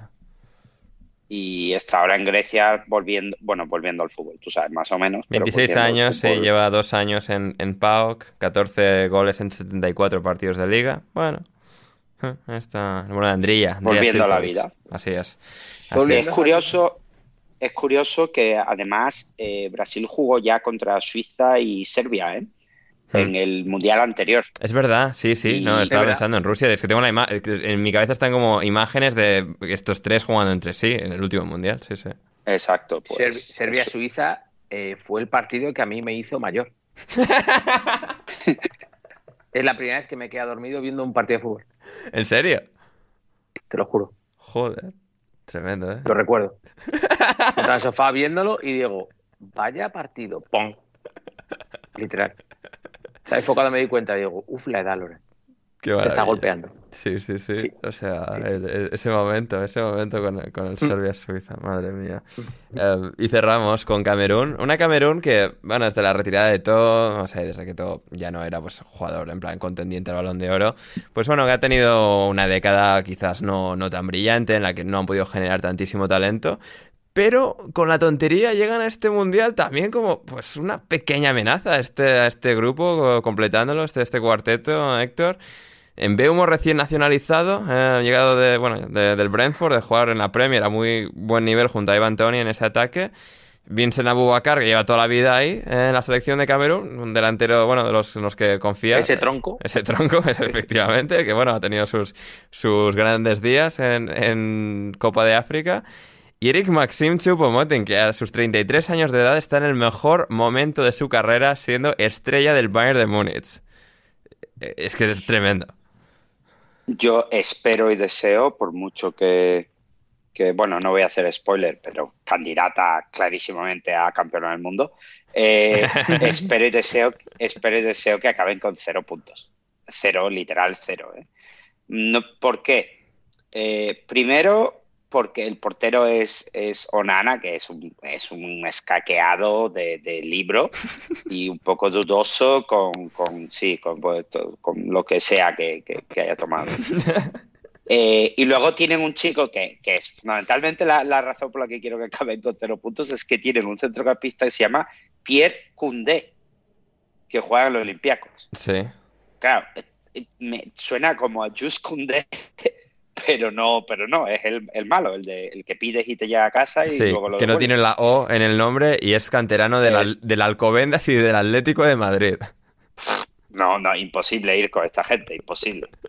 Pero, pero bueno, a mí sí me gusta una cosa, que también no, llevan nueve atacantes, con lo cual Sí. estamos ahí con ellos en el, en el hecho de, de ir a atacar. Luego no atacarán, no se quedarán esta gente con nueve atacantes cuando, lo que te digo, van a poner las grúas del puerto y el palacio pres- presidencial delante de, de la portería. Pero, pero bueno, a ver. Hmm. Normalmente los equipos africanos llevamos esperando, llevamos esperando a los equipos africanos. de- bueno, Ander no, porque no, pero Loren y yo desde, Bueno. Roger, desde Roger Milla. Desde, o sea, de- desde, desde el. Vamos, quien coleccione guías o quien pueda acceder a ellas, a guías de mundiales, por lo menos aquí en España, yo no hablo fuera de aquí, aquí en España, desde que Camerún dio la sorpresa hasta cierto punto.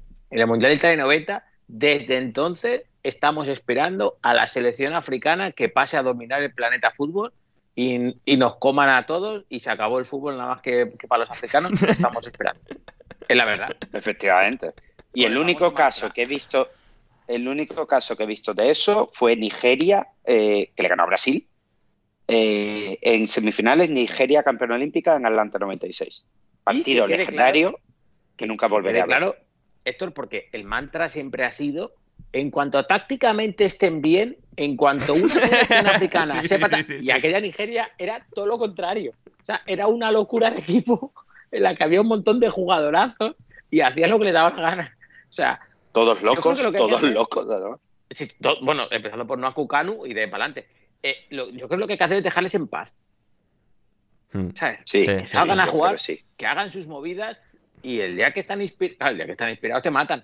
Eh, o sea, eh, ya está, pero sí, sí, bueno, estamos esperando aquí que, que la gran selección africana nos la, nos, nos la prepare, pero yo no sé por qué yo, yo ya vengo con, el tiempo pensando que a lo mejor lo que no necesitan es nadie que vaya a darles mucho rigor táctico ni mucha historia. A lo mejor necesitan a alguien que les deje un poco tranquilo.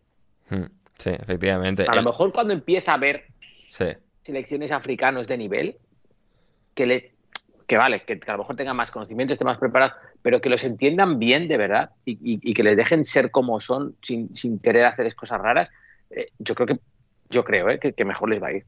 Puede ser, puede ser. Esta Camerún, dirigida por Rigobert Song, el exjugador del Liverpool, del Galatasaray y Sport también.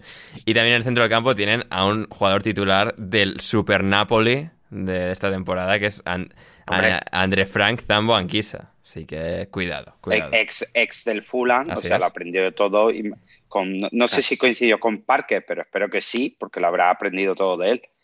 Pero... Tiene un jugador que se llama WOH, W-O-O-H de dónde viene. Pero el, nombre o el apellido es brutal. El único, eh, el único entrenador que ha conseguido algo medianamente serio es el que el, de Zambia, ¿no? Hervé, ¿cómo es? Hervé Renard, que ahora está en Arabia Saudí, sí. Claro, pues todo, todo nuestro patrimonio Arabia Saudí, porque claro, es el único que consigue poner orden en gente desordenada. Imagino que en Arabia Saudí obedecer obedecerán un poquito mejor. No, ya, pero no sé, igual un poco de talento hace falta, ¿eh? Que, o sea, tampoco. Vale que Zambia fue la gran sorpresa, pero, o sea, Berrenar ha sabido canalizar muy buen talento en, en, África. En todo caso, en todo caso, vamos a cerrar con nuestras predicciones de, este grupo. A ver, del 1 al 4. Brasil, Suiza, Serbia, Camerún. ¿O hay sorpresa, Héctor? Sí, yo, sí, yo creo eh, Brasil-Suiza, los otros dos no te voy a mentir, me da igual, pero Brasil-Suiza. Eh, Mitrovic, Mitrovic está muy bien, con lo cual es candidato a lesión o lesión y expulsión y que me perdone aquí nuestro querido Chepe. Hmm. Eh, Loren, del 1 al 4, Brasil, Suiza, Serbia, Camerún. Yo, yo voy a decir Brasil y voy a decir Camerún. Y Camerún, y pasa Camerún, me gusta, me gusta, me gusta por delante. Sí, porque creo, creo que van, creo que van a ir, creo, que el tener un seleccionador camerunés, pero que tiene experiencia en Europa. Sí, sí, eh, creo que, era un personaje bueno, ¿eh? Sí, sí. Era un personaje bueno, correcto. Y tengo que decir que Onana, jugador del Inter, lo está haciendo bien en el Inter. es doblemente sospechoso, lo está haciendo mejor de lo que yo esperaba. A lo mejor yo tengo unas expectativas muy altas, por, no voy a decir que no, pero lo está haciendo mejor de lo esperado. Y, de hecho le está quitando más minutos a Handanovic de lo que yo me esperaba. Y, no lo está haciendo mal, no lo está haciendo mal. Y no sé, yo a Camerún le veo, creo que van a jugar ahí un poco replegados y esperando a verlas venir. Creo que es de los años, Héctor me sabrá corregir, creo que es de los años en los que menos casos se le ha hecho a Camerún, porque hemos tenido mundiales en los que poco menos que venían de segundos favoritos en el escalafón, y este año no habla de ellos nadie tendrá una de las selecciones menos conocidas, por así decirlo, o con menos estrellas, y a lo mejor les viene bien no, no venir con la presión de, tener que hacer cosas. Hmm, es posible, es posible. Va a ser muy interesante. ¿Y Brasil? ¿A dónde creemos que, llega? Eh,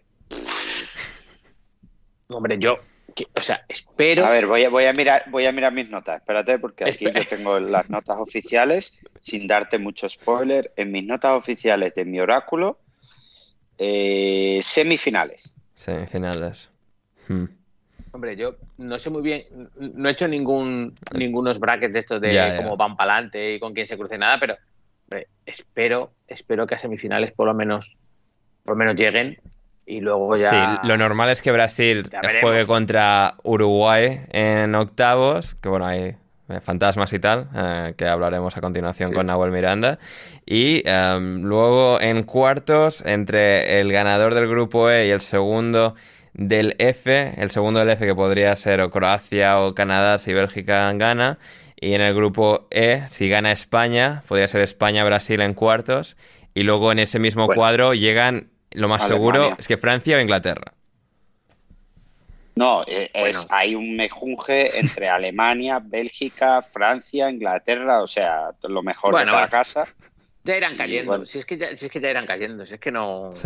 Ya sabemos cómo va eso. No, eh, viendo, viéndola, y, y, esto más por el jiji jaja, pero viendo la repetición de sorteos y cómo eh, hay, hay varios equipos que están jugando otra vez con los mismos. Me veo otra vez con Bélgica en cuartos cayendo eliminados. Sí. Bueno, invierno no lo sé, pero. No sé, Bélgica, sí que- Bélgica ha sí perdido. puede eh. ser. Perdido fuelle, pero, Sí, pero, pero puede ya, ser. ya, pero Ya, ya. Lo- lo- de, de Bruyne y de Courtois no han perdido fuelle en absoluto. Em, sí, yo, yo creo... A ver, o sea, Loren, ¿tú dices que a semis llegan? Yo creo que sí. yo creo que Semis. sí. ¿Y caen en semis o...? Bueno, a ver contra qué le toca y a ver si, a ver si a Neymar nadie le mete un rodillazo en los riñones. ni- claro, claro. Sí, sí, ni sí. cosas. de- Claro, es que la de siempre. Eh, A ver, es que hablamos del ciego mundial de Brasil 2014, pero es que se quedaron el mismo día sin Thiago Silva y sin Neymar. Y, y- y, pues, pues se demostró que era mucho. Hmm. Era mucho. Sí, sí, sí. Y no, bueno, estaba aquí no, repasando, claro, no, el grupo B, claro, sería Inglaterra, en principio, si gana el grupo iría por el otro lado. Claro, yo dije que Inglaterra ganaría el Mundial y en este caso sí voy a tener que decir que Brasil llega a la final y pierde en la final con, con Inglaterra. Huh. Inglaterra Buah, gana el mundial. Sí, sí, yo, yo he ido con este, con este triple de- desde que hemos empezado las previas estas y, y a, y a eso me voy Vale, a vale, cerrar. pues tu pedrada está bien que la defiendas. pero, si tengo que perder la final del Mundial con Inglaterra en Me penaltis, no me quejo. No, no, no me quejo, no me quejo. Me parece bien, me parece bien. O sea, me parece vuelo, eh, imagínate, ¿eh? su vuelo no puede aterrizar de la que hay liada en Londres. Sería precioso. Oiga, pero voy a Amsterdam, da igual. Europa cerrada, todo, por lo que... uf, qué bonito sería. A que sí, a que sí. Y al día siguiente Copa de la Liga en Inglaterra. Así que muy bien. Y tú, o sea, Héctor, ¿y tú pues, semis dices final? O sea, si tienes que decir un algo para Brasil, dices semis, ¿no? ¿Qué decías Ah, vamos, vamos con todo. Venga, Brasil campeona del mundo, Bien. el wifi de mi vuelo sin funcionar y yo perdiéndome la final. Y así ya lo tenemos todo. Maravillosa, maravillosa. Y con esto llegamos a un nuevo, a un nuevo final, de un nuevo repaso de- del grupo. Solo nos queda el grupo H, que al que vamos a ir a continuación con Abel Miranda y Gonzalo Carol. Por ahora, gracias Loren por estar ahí con nosotros. Muchas gracias a vosotros. Me ha gustado mucho hablar de, de la canariña, la verdad. No, fantástico. A nosotros tenerte para hacerlo. Y gracias, Héctor. Nada, gracias a vosotros. Un abrazo muy fuerte a los dos, Loren. Muy, muy, muy guay estar contigo otra vez. Y nada, que, que disfrutemos de un buen mundial en el campo, ya que lo de fuera es lo que es. Así es, efectivamente. También hablaremos de todo eso en nuestras previas indebidas en Alineación Indebida. Yo soy Ander Iturralde y seguimos con muchísimo más en Alineación Indebida.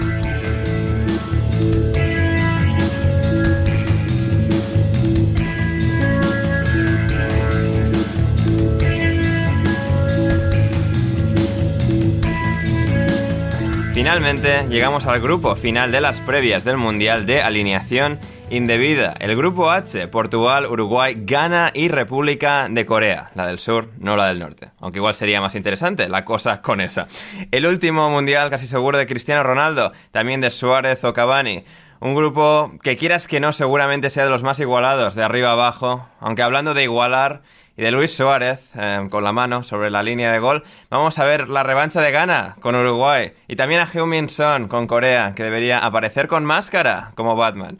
Muchas, muchas cosas en este grupo. Y para analizar este último grupo, eh, bueno, analizamos con esta misma combinación de personas, de invitados, el último grupo de, de las parte 2 de las previas, de la parte 3 también el último grupo, o sea, vienen aquí para cerrar por todo lo alto. En primer lugar, Gonzalo Carol, ¿cómo estás? Hola, Ander, nuevamente contentos de estar acá. eh, de la- ¿Cuánto tiempo, magia De, de la guía, tanto tiempo, sí, sí, sin vernos. Así es. Y Nahuel Miranda, ¿cómo estás? Sí, comparto, comparto esa nostalgia que, que tenía ahí por veros un poco. Así es, así es. Eh, Gonzalo eh, de Alineación Indebida y Nahuel Miranda de La Pizarra de Quintana, también un buen amigo de esta casa, pero bueno, últimamente los, las agendas no, no se han podido compaginar tanto como nos gustaría, pero sí que han podido ser para el Mundial, para hacer esta maravillosa previa. Nada hoy- que no arregle el mundial, Ander. Efe- Nada que no arregle el mundial. Efectivamente, efectivamente, como, como para el amor propio de Uruguay, ahora llegaremos a eso. O sea, la identidad uruguaya es jugar mundiales, ¿no? Básicamente.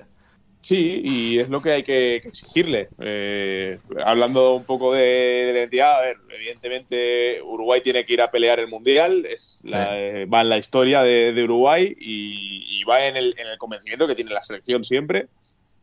Hmm. Pero ahora bien, en lo mínimo exigible, eh, yo le pido a Uruguay estar entre las 16 mejores del mundo y luego a partir de ahí, bueno, yo creo que Uruguay en, en una eliminatoria es la selección que nunca te quieres cruzar, ¿no? Así que mm, eh, a intentar crecer desde ahí.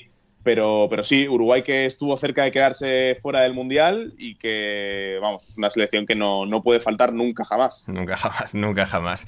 Efectivamente. Eh, vamos a empezar, eh, sin embargo, en esta, en esta última previa, vamos a cerrar con el grupo H, el último grupo en orden alfabético. Vamos a empezar por Portugal. a ver, Gonzalo, cortita y al pie, pero vamos aquí a ir dismenuzando a, a Portugal, a la selección del bicho el último mundial, lo, que sería, o sea, a ver, ya viejos y no tendría el mismo lustre, pero la final, Cristiano, Messi, Argentina, Portugal, Gonzalo, eh, o sea, la, cúspide del fútbol mundial, el partido más grande de la historia sería, ¿eh? Sí, algo que sería imposible también. Eh, porque, bueno, Portugal con este hombre al mando no tiene pinta de nada realmente. Fernando Santos, don Fernando Santos, Gonzalo. Me molesta muchísimo de pie. porque considero. Me molesta muchísimo porque considero que todas las selecciones, hay selecciones que capaz tienen mejores jugadores, tampoco se puede afirmar ciertamente, pero creo que todas las selecciones en alguna posición están por debajo del nivel del resto. Brasil en los laterales, por ejemplo, Argentina también un poco eh, en los laterales y en el medio centro, eh, España en la, delantera, podemos hablar así, Alemania también en, su línea defensiva entera, eh, Inglaterra también con, sus, con sus laterales, sobre todo con el lateral izquierdo. Entonces, porque todas las selecciones tienen como un punto que está por debajo del resto, y esto en Portugal no me pasa. Esa es la diferencia. Creo que es la selección con eh, más completa en cuanto a talento top en todas y cada una de las posiciones. Más que Brasil. O sea, Brasil tiene los laterales que sí que no, pero no sé. No, son las laterales tiene Alexandro, que es un perro, o sea, es un burro, es irrecuperable además. es más completa. Después Brasil tiene podemos decir que Brasil tiene mayor talento porque al final está Neymar ahí, entonces eso es un factor diferencial. Eh, quizás si, Cristian, si el Mundial lo agarrase a Cristiano dos años más, más joven, podríamos decir que estaría ahí también, eh, o cuatro también. Si lo agarrara esta selección en el Mundial pasado sería ah, cosa distinta, pero creo que es la más completa de, todas, sin lugar a dudas. Eh, incluso en el arco, deshaciéndose de, de, bueno, del reinado del terror de, de Rui Patricio, salud Nahuel. perdón. deshaciéndose del, del, reinado de terror de Rui Patricio de una vez por todas, con un buen arquero, al fin, como, como Diego Costa. Entonces, el, Lucas eh, Podolski portugués y de la portería. Sí, así es. Mm. Van, ah, por Rui Patricio lo decís. Sí, sí, sí. Bueno, y te digo que esa, eso está un poco agarrado, ¿eh? Para mí. tampoco, ¿eh? O sea, no, o sea, Gonzalo es el hater número uno de la historia de Rui Patricio, ¿eh? Es que para mí no, o sea, en el euro te lo puedo comprar fue el único torneo en el que Rui Patricio marcó diferencias como arquero de Portugal. El resto del tiempo, mm, no, no estaría tan de acuerdo en ese sentido. Pero bueno, ya hablando un poquito más en general de esta selección, podemos decir que tienen que, en caso de que no estén de acuerdo conmigo, sí coincidimos en que tienen talento top eh, para tirar al techo y que es una lástima, salvo Cristiano Ronaldo, todos llegan en un momento impresionante, porque tenés a, a Rubén Díaz, Pepe que sigue estando presente ahí, a un nivel espectacular, eh, Joao Cancelo, eh, Nuno, Méndez, eh, tenés después, obviamente te cancha Bernardo, Aleao, eh, bueno, quizás Joao Félix es alguien que también lo agarra un poquito por lo bajo, por lo que sea un dirigido por Simeone no llega de la mejor manera al Mundial, sorpresa para todos, pero, pero creo que tienen no solamente mucho talento, sino muchas variantes para, ir probando distintas maneras de, jugar. y, es un equipo que si no fuera por su entrenador, tendría muchísimas ganas de ver. El problema es que dentro de todo esto, los jugadores van a, ser, van a terminar siendo importantes. Ya me veo jugadores que no son malos, pero que a comparación del resto no son top, como pueden ser Otavio, que ha sido importante para Fernando Santos, sobre todo en el último tramo de la eliminatoria. Ha regresado Joao Mario por su muy buen presente en el Benfica, eh, que son jugadores muy, muy de Fernando Santos. El tema es que. Siempre hay uno de estos, ¿eh? Siempre hay un Adrien Silva, ¿no? Sí, sí, sí. sí, su día lo fue Renato, que ahora ha renegado un poco de él, pero siempre hay alguno de estos.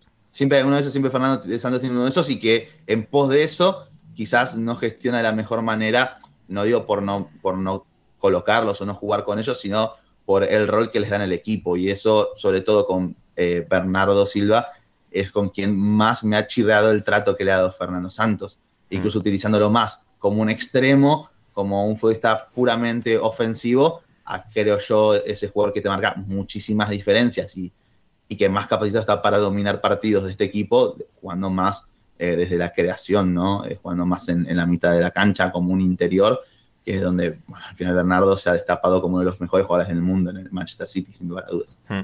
Em, como bien dice ahí Gonzalo, Nahuel, al final es que ves todos estos nombres, eh, Leao que está haciendo una temporada y bueno, viene a ser campeón de, de liga con el Milan. O sea, es un estado de forma tremendo. Cristiano, que bueno, pues para un torneo así, donde pues al final también se reduce la, la exigencia táctica, pues igual pues puede incluso tener mayor, mayor impacto. Bruno Fernández, Bernardo Silva, Rubén Neves, eh, los defensas, Cancelo, Rubén Díaz.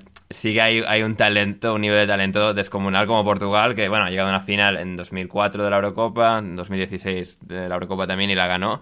Nunca ha tenido este, este nivel de talento, yo creo. Y es, es esa incógnita, ¿no? De si está todo maximizado, de si todos pueden eh, rendir a, su máximo nivel, es que podrían lle llevarse el mundial entero. Claro, pero es que al final eso es un poco el, el fútbol ficción. Yo creo que Fernando Santos va a destruir todos nuestros sueños. Es que eh, yo no compro tanto eso, eh, pero creo que es un poco el problema de, de, Inglaterra, que al final hay tanto buen futbolista de donde elegir que al equipo muchas veces le cuesta tener una identidad muy, muy definida, ¿no? Y. Gonzalo y yo insistimos yo... en que en ambos casos el problema es el terrorista del entrenador, pero me gusta tu contrapunto. Expone, puede ser, puede ser, pero. A ver, estamos hablando. Que decir, Saudi no ha ganado nada y Fernando Santos ganó con Eden una Eurocopa, ¿eh? sí. eh en Francia, jugando contra Francia en la final. Sí, y, sí, sí. y, con Cristiano lesionado. Bueno, el caso. El tema es que igual el, el paralelismo es con un talento mucho inferior también, que en ese sentido sí, quizás 2016, Fernando Santos sí, sí, te puede servir, te puede servir más para eh, quizás con una selección un poquito más limitada, sacar lo mejor de esa selección. Yo, yo estaba pensando, por ejemplo, en. Eh, ahora está defenestrado, pero la situación de Sancho en la Eurocopa, que mm. al final dices, pues, ¿cómo puede, puede, ¿cómo puede ser que no esté jugando Sancho, que sea el séptimo delantero del equipo? Claro, eh, yo por ahí veo a Fernando Santos capeando mejor el temporal. Me parece bien que entre jugadores como Tavio, como Joao Mario, que le den esa identidad al equipo, aunque oh, Vitiña, que ahora, a ver, ahora juega el Paris Saint Germain, pero que, que, se ha destapado a jugar con, con Portugal. Y, y, vaya, yo entiendo que, que, Fernando Santos priorice el tener un bloque muy compacto y, y, luego pues dejarse fuera. Claro, hay gente que dice, ¿cómo puede ser que no juegue eh, Leao, que no juegue Félix, que todos estos jugadores, que Andrés Silva incluso haya, haya llegado a estar des, desconvocado ¿no? en, en muchas convocatorias? Eh, bueno, yo creo que lo único que le ha faltado a Fernando Santos es tener el valor de cargarse a Cristiano Ronaldo. Eh, al final es, una quimera, es imposible, lo tienes que llevar sí o sí, pero, pero yo creo que el debate nacional que ha habido en torno a Cristiano Ronaldo le ha dado la posibilidad de cargárselo de la lista y no lo ha hecho. Y creo que puede ser un error, porque, porque es el que más desentona de todos. Es que podemos decir que hoy día es el futbolista de peor nivel de la delantera de Portugal y va a tener que jugar como titular por, por decreto y creo que es algo que le puede costar mucho a Portugal. Ahora bien, eh, es Cristiano Ronaldo. ¿eh?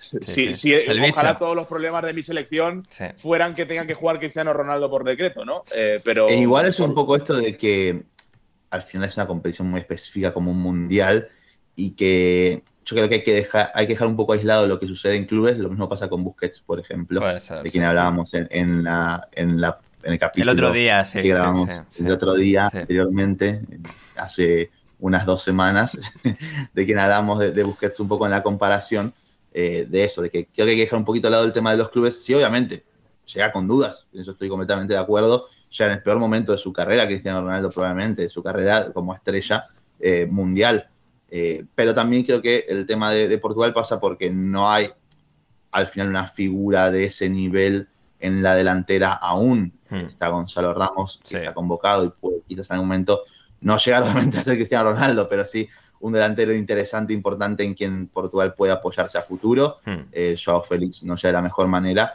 y creo que Leao, al quien uno quizás lo podría imaginar hace un par de años como esa alternativa, ya es decididamente un extremo, sin lugar a dudas. Sí. Y, y, que encima se ha caído Diogo, Diogo Jota de la selección. También, sí, sí, va. El, no, no sé, Ricardo Horta, no sé quién es, pero va antes que, que Diogo Jota. Sí, el, este tipo juega en el Málaga, ¿eh?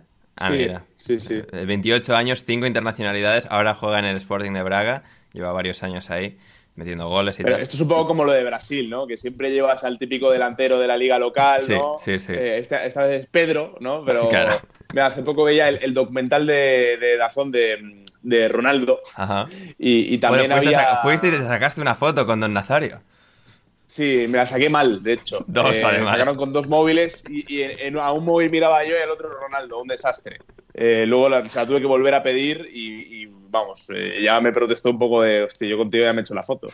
Eh, pero sí, sí, y el- en el documental, claro, recuerdo que, que había un, un debate entre Romario y Ronaldo de cara a 2002, pero había un random de, de la liga brasileña que iba por decreto sí o sí, así que ese cupo lo, lo ocupa en, en Portugal Ricardo Horta. Sí, sí, sí. O sea, los que van de, de Portugal a- al Mundial con Portugal tienen todos menos, o sea, de dobles dígitos eh, en, en jugados con, con Portugal, menos Joao Mario que tiene 52 partidos y Pepe que tiene 128. Todos los demás que son importantes por juegan cierto, fuera.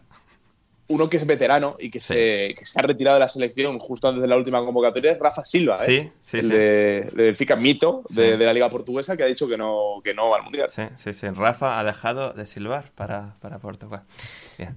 Em, así que sí, la verdad es que no, bien Portugal, mucho talento, veremos si al final lo, lo sabe canalizar. Y bueno, en, en la perspectiva Premier, muy feo que hayan dejado fuera a cuatro jugadores del Wolverhampton, ¿eh? Fuera Semedo, fuera Joao Moutinho, fuera Pedro Neto y fuera Gonzalo Guedes. Así que eso mal, o sea, nos hubiese gustado una, una Portugal con siete del Wolverhampton. Igual, Pe- bueno, igual Pedro no va por, por lesión. Da igual, o sea, lo tenía que haber llevado igual. Solo van eh, Rubén Neves, Mateus no. Y. Claro, es que si, si al Wolverhampton le va mal, claro, el 50% de los jugadores seleccionables por Portugal ya están en mala forma. ¿no? Ya, ese es el problema, efectivamente. Efectivamente. Y Nahuel, llegamos a, a la selección, lo hemos mencionado antes, a la selección por antonomasia de, de un mundial. Eh, El primer mundial se jugó en Uruguay. No hay ninguna selección más sinónima con, con la gran cita, la cita definitiva de- del fútbol, que es, que es un mundial, eh, una selección charrúa. Que después de años que sí, que no, y de la despedida final de, Tavares, de Oscar Washington Tavares, ha encontrado de nuevo la magia, la inspiración y llega a un mundial con un equipo de nuevo competitivo. Al final logró entrar en la clasificación, logró clasificarse en, en Sudamérica y la vamos a tener aquí como, como una amenaza, bueno, pues, no la de Forlán, pero, pero seria. A ver, es un fin de ciclo en, toda regla. Yo creo que hay un detalle que habla bastante más de la convocatoria de Uruguay, es que el equipo más representado es Nacional de Montevideo, no porque sea nacional, sino porque al final es el medio local, eh, te habla un poco del momento de forma de Luis Suárez, del parche que ha habido que inventar en el lateral derecho con, el Puma Rodríguez después de la- las lesiones de, de Araujo y de, y de Damián Suárez. Araujo va, pero en principio solo podría estar a partir de octavos que, como digo, tiene que ser el mínimo exigible para, para Uruguay. Eh, la veo una selección inferior a, a Portugal, pero también lo veía en 2018 y, y ya sabemos cómo acabó aquella historia. En el, el grupo de la muerte particular para Uruguay, porque las tres selecciones eh, tienen eh, un historial con, con Uruguay de, donde se puede reclamar cierta venganza, podemos decir. Hmm. La historia de Ghana la sabemos todos, lo de eh, Portugal en 2018 y quizá lo más leve fue lo de 2010 con, con Corea del Sur en, en octavos de final. Y, y vaya, por lo demás, eh, no sé hasta qué punto Uruguay ha tardado en hacer el cambio de ciclo. Eh, lo ha hecho eh, justo a tiempo para, para que Diego Alonso corrigiera la clasificación al Mundial. Le ha sentado muy bien el cambio por, por el maestro, que mm, visto en- con, con, perspectiva, seguramente debería haberse dejado la selección después del Mundial de Rusia. Pero bueno, hay una. Por lo menos eh, Diego Alonso sí que ha dado ese paso adelante en decir, oye, eh, necesitamos cambiar cosas. Pero claro, dentro de ese cambiar cosas, eh, Muslera ya no es el portero titular, eh, pero Godín va a jugar muchos minutos y, y ba- bastantes partidos de titular en el Mundial. Tenemos la situación de los dos nueve, de Suárez y de, y de Cavani, que en teoría se van a repartir uno de los huecos en la delantera, dejando la otra para, para Darwin. Y el centro del campo es lo que más ilusiona. Eh, un centro del campo con esta versión de Rodrigo Bentancur, un futbolista eh, que siempre ha pecado de ser muy pecho frío y de, que, de faltarle sangre. y de- Gonzalo lo odia y con toda tener su alma, ¿eh? No, yo, no, no, le- no, no, no. yo soy un futbolista que no. que, que, vamos, yo hasta hace poco estaba en el club de, de Gonzalo, pero yo le veo una evolución. ¿eh? Yo creo que, que llegar al Tottenham con Conte le, le ha venido muy bien y, y creo que ha dado un paso adelante. Eh, luego Valverde, eh, que es candidato a ser uno de los mejores futbolistas del mundial y que eso eleva el techo de, de Uruguay una barbaridad. y habrá que ver cómo se conjuga. A mí me gusta mucho Ugarte, el futbolista de Sporting de Portugal, pero, pero habrá que ver si puede jugar en, en ese pivote le quita el puesto a Matías Vecino, que es un futbolista nefasto. Sí, sí, sí. sí. Y luego, claro, luego hay un cuarto hueco en el centro del campo que nadie sabe muy bien cómo llenar. En teoría, Pelistri va a ser titular, pero es que ha Bien. jugado tan poquito con el United. Garnacho le ha pasado por la derecha de una manera sideral.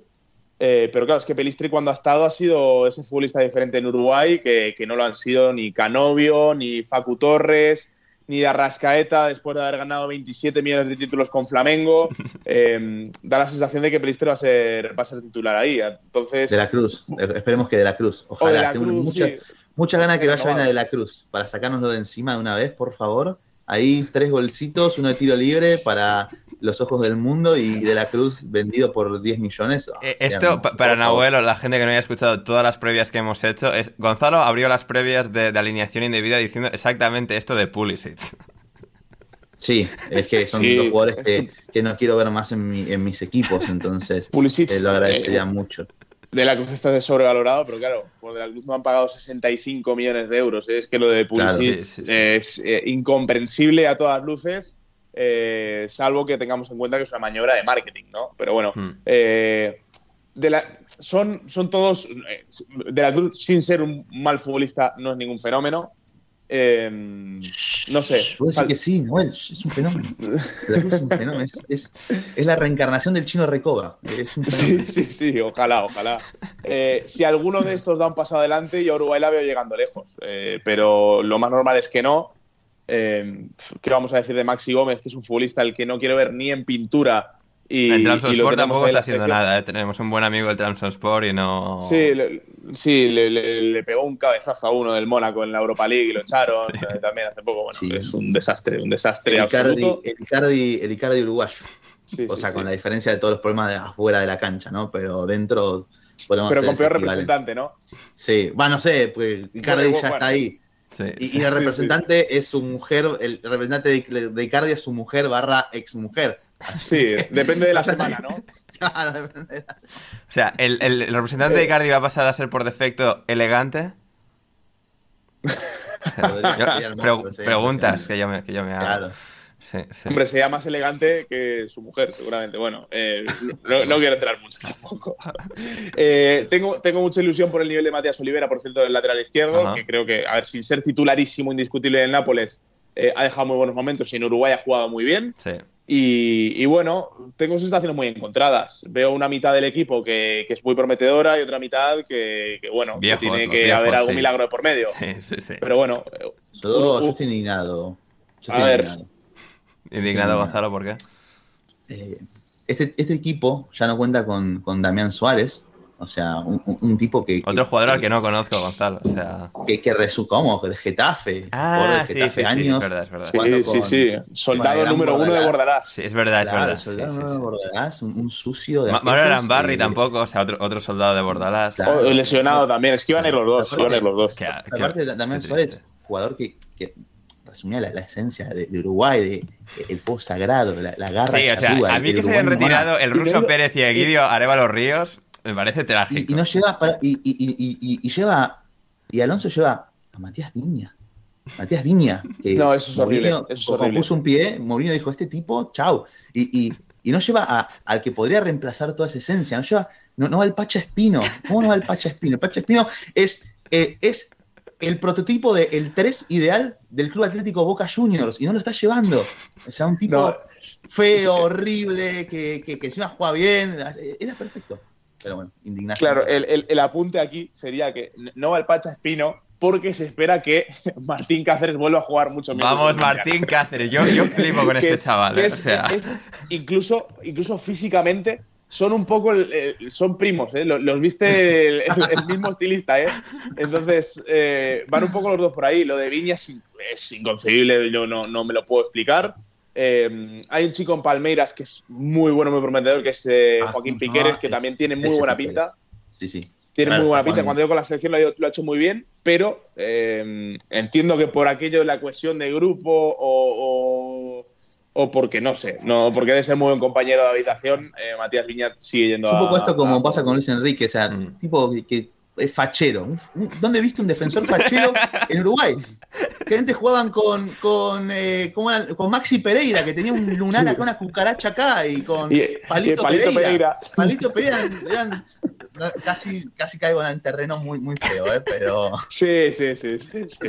pero eran los tipos más horribles del universo, eran los laterales titulares. Era Matías Viña, facherito Claro. ahí, barbita, juega en la Roma, la elegancia. No, no, no. Claro, ahí el, el que se nos ha terminado por caer, que, que, bueno, va a ir al Mundial, pero, pero en un rol muy secundario, es Lucas Torreira.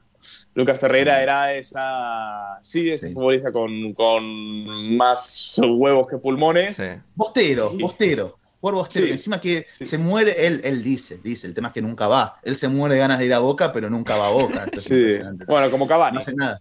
Como Cavani. Bueno, Cavani igual no tanto, o sea, coquetea ahí, pero ha rechazado a Boca. Torreira dice, no, mi sueño es jugar en Boca y nunca hace nada por jugar en Boca. Eh, Yo creo que la, la diferencia es que a Cavani se le puede perdonar rechazar a Boca al final, bueno, es una superestrella mundial. Claro. Y Lucas Torreira es como, a ver, Lucas, a ver, No, esto- ¿quién era? Sí, o sea, Lucas prefiere ir a jugar a Galatasaray con su hermano Fernando Muslera, porque también está bien todos estos uruguayos en- y argentinos en Uruguay, en Turquía, que es como, bueno, es, es como eh, el, el- el hogar espiritual de, de los argentinos y uruguayos que no son muy buenos, van, van a Turquía y, y ahí... Ah, y una cosita, Sí. eh, y hablando un poquito en serio, eh, el mediocampo proyectado que pueda llegar a formar. Uruguay con, con Ugarte, Bentancur y Valverde es muy bueno realmente. Muy en bueno, comparación sí. a lo que venían teniendo años anteriores. Y lo, había lanzado esta pregunta con, con Javi Parrapeña en, direct, en uno de sus directos. La pregunta acá de nuevo. ¿Es mejor mediocampo que el que tiene Argentina, por ejemplo? Para Vos mí ponés, sí. en en la comparación con Paredes, De Paul y el que juegue entre Alexis, Enzo y, y Papu Gómez en es comparación que- al de este de Uruguay. Está ahí, Es ahí, que ¿eh? es, es una, es una buena duda. A ver, yo creo que el mejor futbolista de esos mediocampo es de largo. Fede Valverde. Sí, sí, sí. Sí, obvio. Eh, Pero claro, a mí Enzo me gusta muchísimo. Es un muy buen jugador. Mm, Eh, no sé hasta qué punto va a ser titular, que, que yo creo que debería. claro, también ese es el tema. mm. Alexis es un futbolista que a mí siempre me ha dejado muy frío. Nah, eso es porque no ves al fútbol champán de. Brighton cada semana, Nahuel. Lávate la boca. Brighton. Sí, a mí también. Yo antes era de, de como de los tuyos, Nahuel, pero es que el paso adelante que ha dado Alexis en el Brighton es. Confío, confío, confío. Es Eh, más, al nivel igual, de- de no en esa posición, más, más como un mediocentro, más como Sí, un sí, en lugar de paredes sería eh, en ese caso. Sí, que Pero Paredes yo nunca me ha dicho demasiado Paredes. No, a mí tampoco. No, pero pasa que en Argentina, como eh, es canchero ahí, se hace el piola, eh, te mete un pase filtrado entre líneas, uno por partido, ese es un fenómeno, es una bestia. Claro, Y nadie a- comprende aparece Paul. suplente en la Juventus y cómo eh, lo prescindieron de él en el PSG, pero bueno, esa es la, la diferencia. A, a Paredes y a, y a De Paul los veo más en primera fila eh, en un concierto de Duki o de Tini que, que en Qatar. En Qatar. Sí, sí. Pero bueno, Eh, es que cierto es que cuando han ido con la selección lo han hecho muy bien, pero yo creo que Sí. por lo menos potencialmente en cuanto al techo más alto de estos, de- comparando los mediocampos de estas selecciones, eh, el de Uruguay por lo menos apunta más alto con, Sí. con estos Ahora. Estamos haciendo todo este análisis, va a jugar Matías Vecino, se nos va a cargar el análisis y, y se va a cargar el Mundial. Sí, Eh, sí. porque es que Y- viene y- jugando mucho. ¿Y Darwin? Darwin, a ver, a mí, a mí no me dice mucho Darwin. Eh, Vaya por Dios. que es una incógnita. Mejor que Haaland, ¿eh? Después, Creo después que- de la Supercopa inglesa de, O de sea, julio. bueno, Darwin es, es titularísimo, porque al final eh, Uruguay ha tenido una- un centro del campo muy bueno. Hay que recordar que en Rus- a Rusia no va Valverde, que, que es el que clasifica a Uruguay en, Sí. en, en Venezuela, creo que fue con un tiro desde fuera del Sí, pero área. en aquella época era, Eh, era jugador del Deport, ¿no? O sea, era como. No era. Bueno, ya estaba en el Madrid Sí, y tal, no, no pero. tenía, no tenía este caché, Sí, no sí, tenía sí. este caché ni, Sí. ni, ni mucho menos. Eh, no, no había roto a jugar, sin ir más lejos, como viene jugando esta temporada, que yo Mm. creo que ha sido bastante inesperado. Y, mm, y- pero ya había un centro del campo decente, eh, un buen centro del campo. Pero claro, el problema es que la energía de los delanteros no te daba, no te daba, porque aparte lo que tenía detrás era Maxi y Estuani. Eh, y, y a la que a la que Cavani no pudo, que se lesiona después del partido de Portugal, eh, en cuartos de final contra, contra Francia, es que no, no hace nada el equipo, no estás ni cerca de marcar. Nada, nada. Eh, entonces yo creo que Darwin en ese sentido es eh, indiscutible, es el, el 9 más titular de los que hay. Yo creo que Cavani está por delante de Suárez eh, a poco que, que no tenga problemas físicos, creo que va a ser titular por delante de Suárez. Y, mm, y claro, la duda es si Darwin puede ser ese 9 que siempre ha tenido Uruguay para, para asegurarse 4 o 5 goles en un mundial y llevar a, a Uruguay en unas semifinales, algo así. Yo lo dudo mucho. Yo veo a Portugal por delante y ya sabéis que el segundo de este grupo en octavos le toca con Brasil, así que mm, yo lo veo complicado. Ahora bien, eh, los brasileños son los primeros de todo el mundo que no quieren jugar contra Uruguay. Eh, y menos en los octavos de final, así que bueno, eh, para mí, para ¿Cómo mí, te agarras a, los- a lo esotérico, eh, a los espíritus y, y tal? No, no, no, pero a ver, si esto lo, lo puedes averiguar con cualquier brasileño. O sea, sí, sí, pero porque, son otros, Brasil- pero porque son otros dementes. O sea, no tienen ni... Bra- Bueno, Brasil pues- arrasa a Uruguay ahora mismo eh, con estos jugadores. No, no, y de hecho en la clasificatoria lo hemos visto, pero, pero yo ya digo, Uruguay llega bastante mejor que las eh, eliminatorias, con, con el Tornado Alonso en el banquillo. Y, que, a ver, yo firmo que Uruguay pase segunda de grupo y caer dignamente con Brasil. Creo que es el mínimo exigible. Ahora bien, eh, también creo que Uruguay, a poco que en el Mundial se vaya encontrando, eh, es una selección para llegar lejos. Mm, Bien, bien. Vamos a repasar rápidamente Corea del Sur y Ghana. Gonzalo, a ver, Corea del Sur, eh, Son Heung-min, nuestro, nuestro héroe. Kim Min Chae, nu- nuestro... Kim Min Jae, el, el último guerrero eh, del Napoli. Es verdad. Que estuvo en el Fenerbahce. o sea, pero, ¿no? este chaval se ha destapado en el Fenerbahce y ha llegado al Nápoles y ahora sí, sí, es, es el amo ahí en, en Nápoles. Así que. Sí, él y Son y uno, uno random en la Bundesliga que siempre tiene que Oye, haber. y Li- Lija Juan- Lija Juan Sung en el Mainz.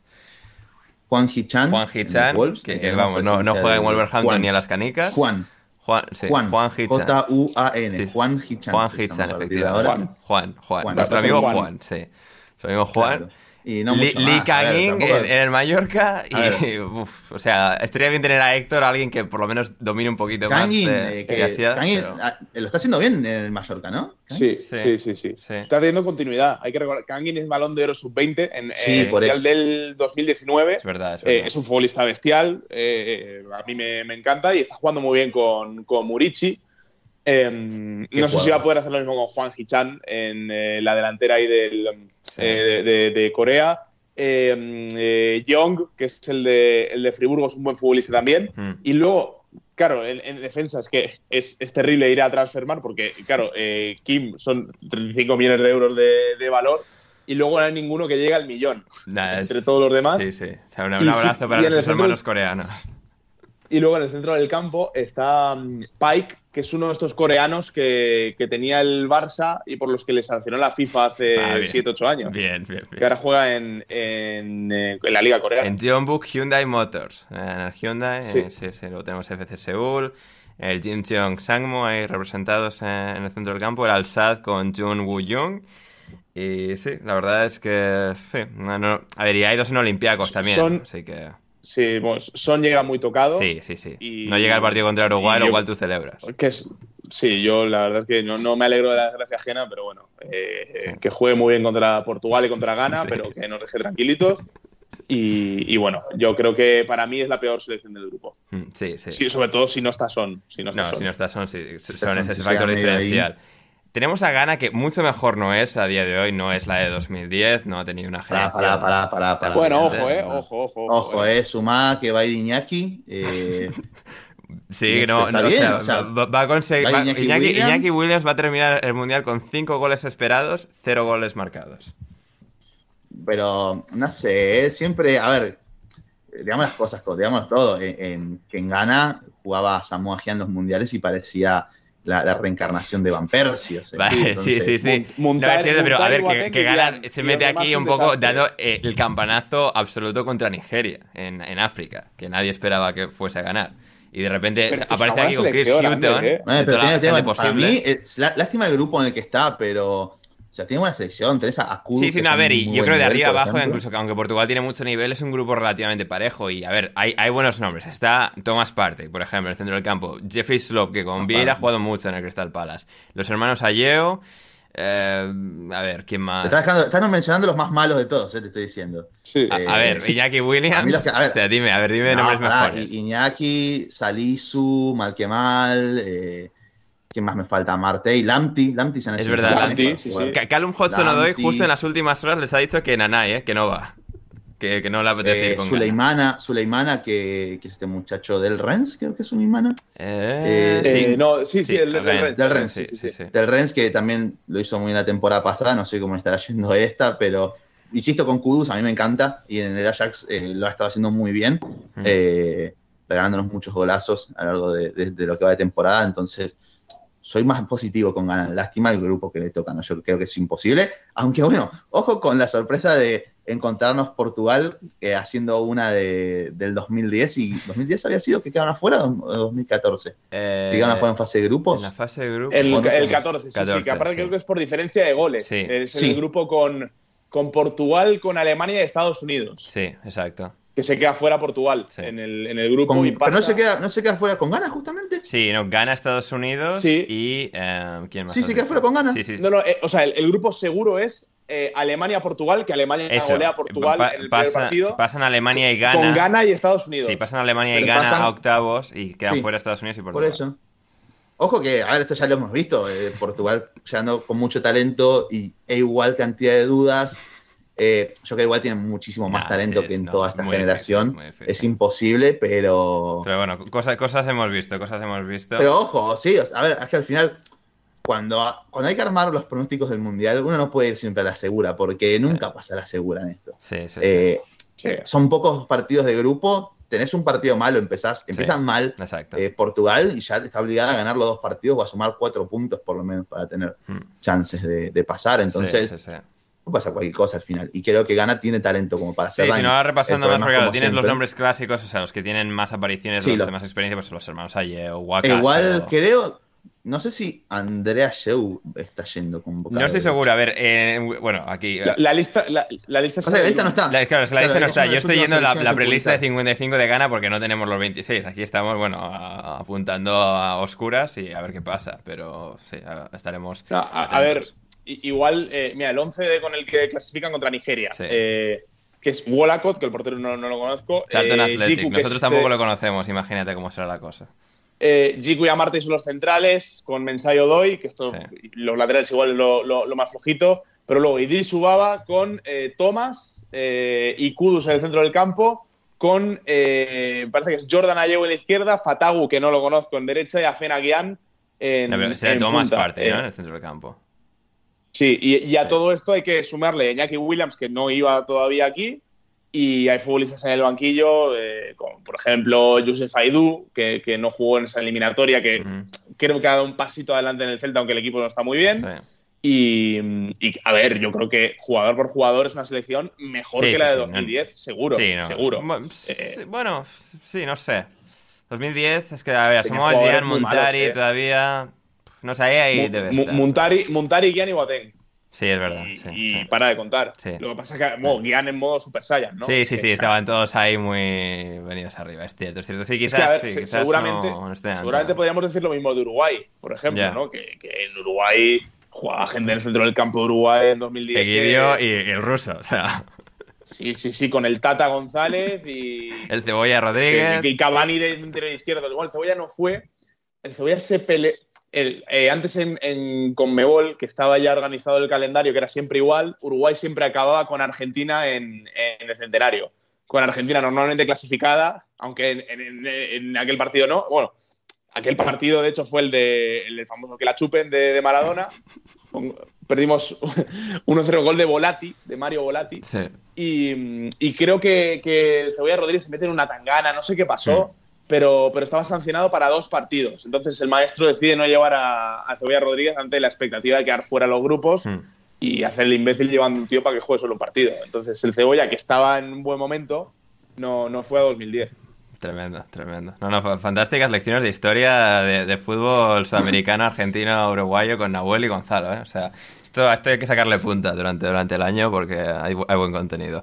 Eh, sí. Bueno, a veces, a veces decimos algo interesante, ¿no? Cuando nos equivocamos. Sí, sí, sí, no, la verdad es que y lo que gana al final, lo más meritorio de todo, es la cantidad de gente a la que ha conseguido nacionalizar en el último par de años. Porque claro, todos los buenos hizo, tienen hizo lo, hizo lo que, entre cero y cuatro lo que apariciones. esperábamos.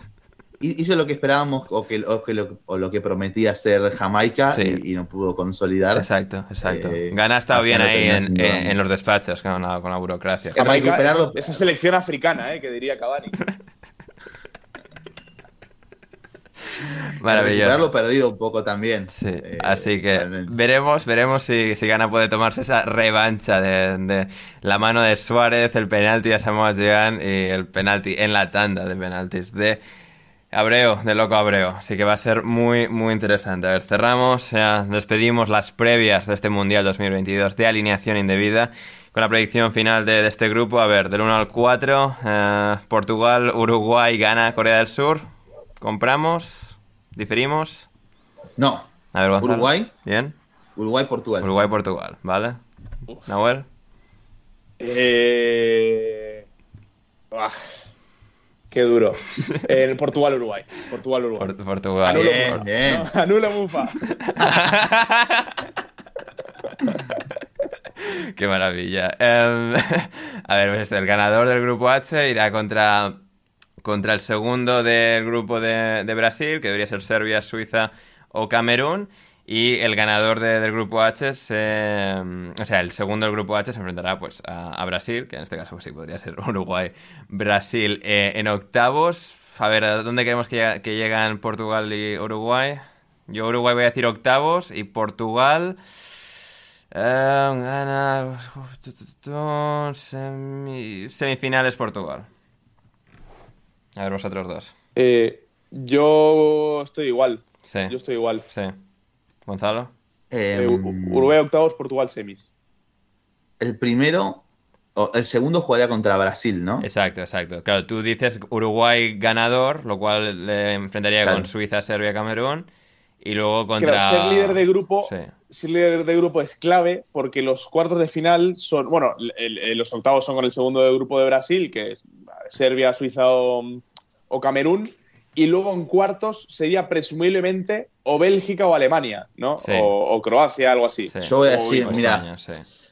eh, si primero Portugal en octavos contra Brasil, siguiendo la lógica de mi, Claro. de mi predicción, y Uruguay, si juega contra o- No, no, Uruguay si juega, no, cuartos, Gonzalo, aquí hemos venido a mojarnos. Uruguay cuartos, si juega contra Bélgica, semis. Semis, va. Bien, o sea, Si entonces. juega contra Alemania, cuartos.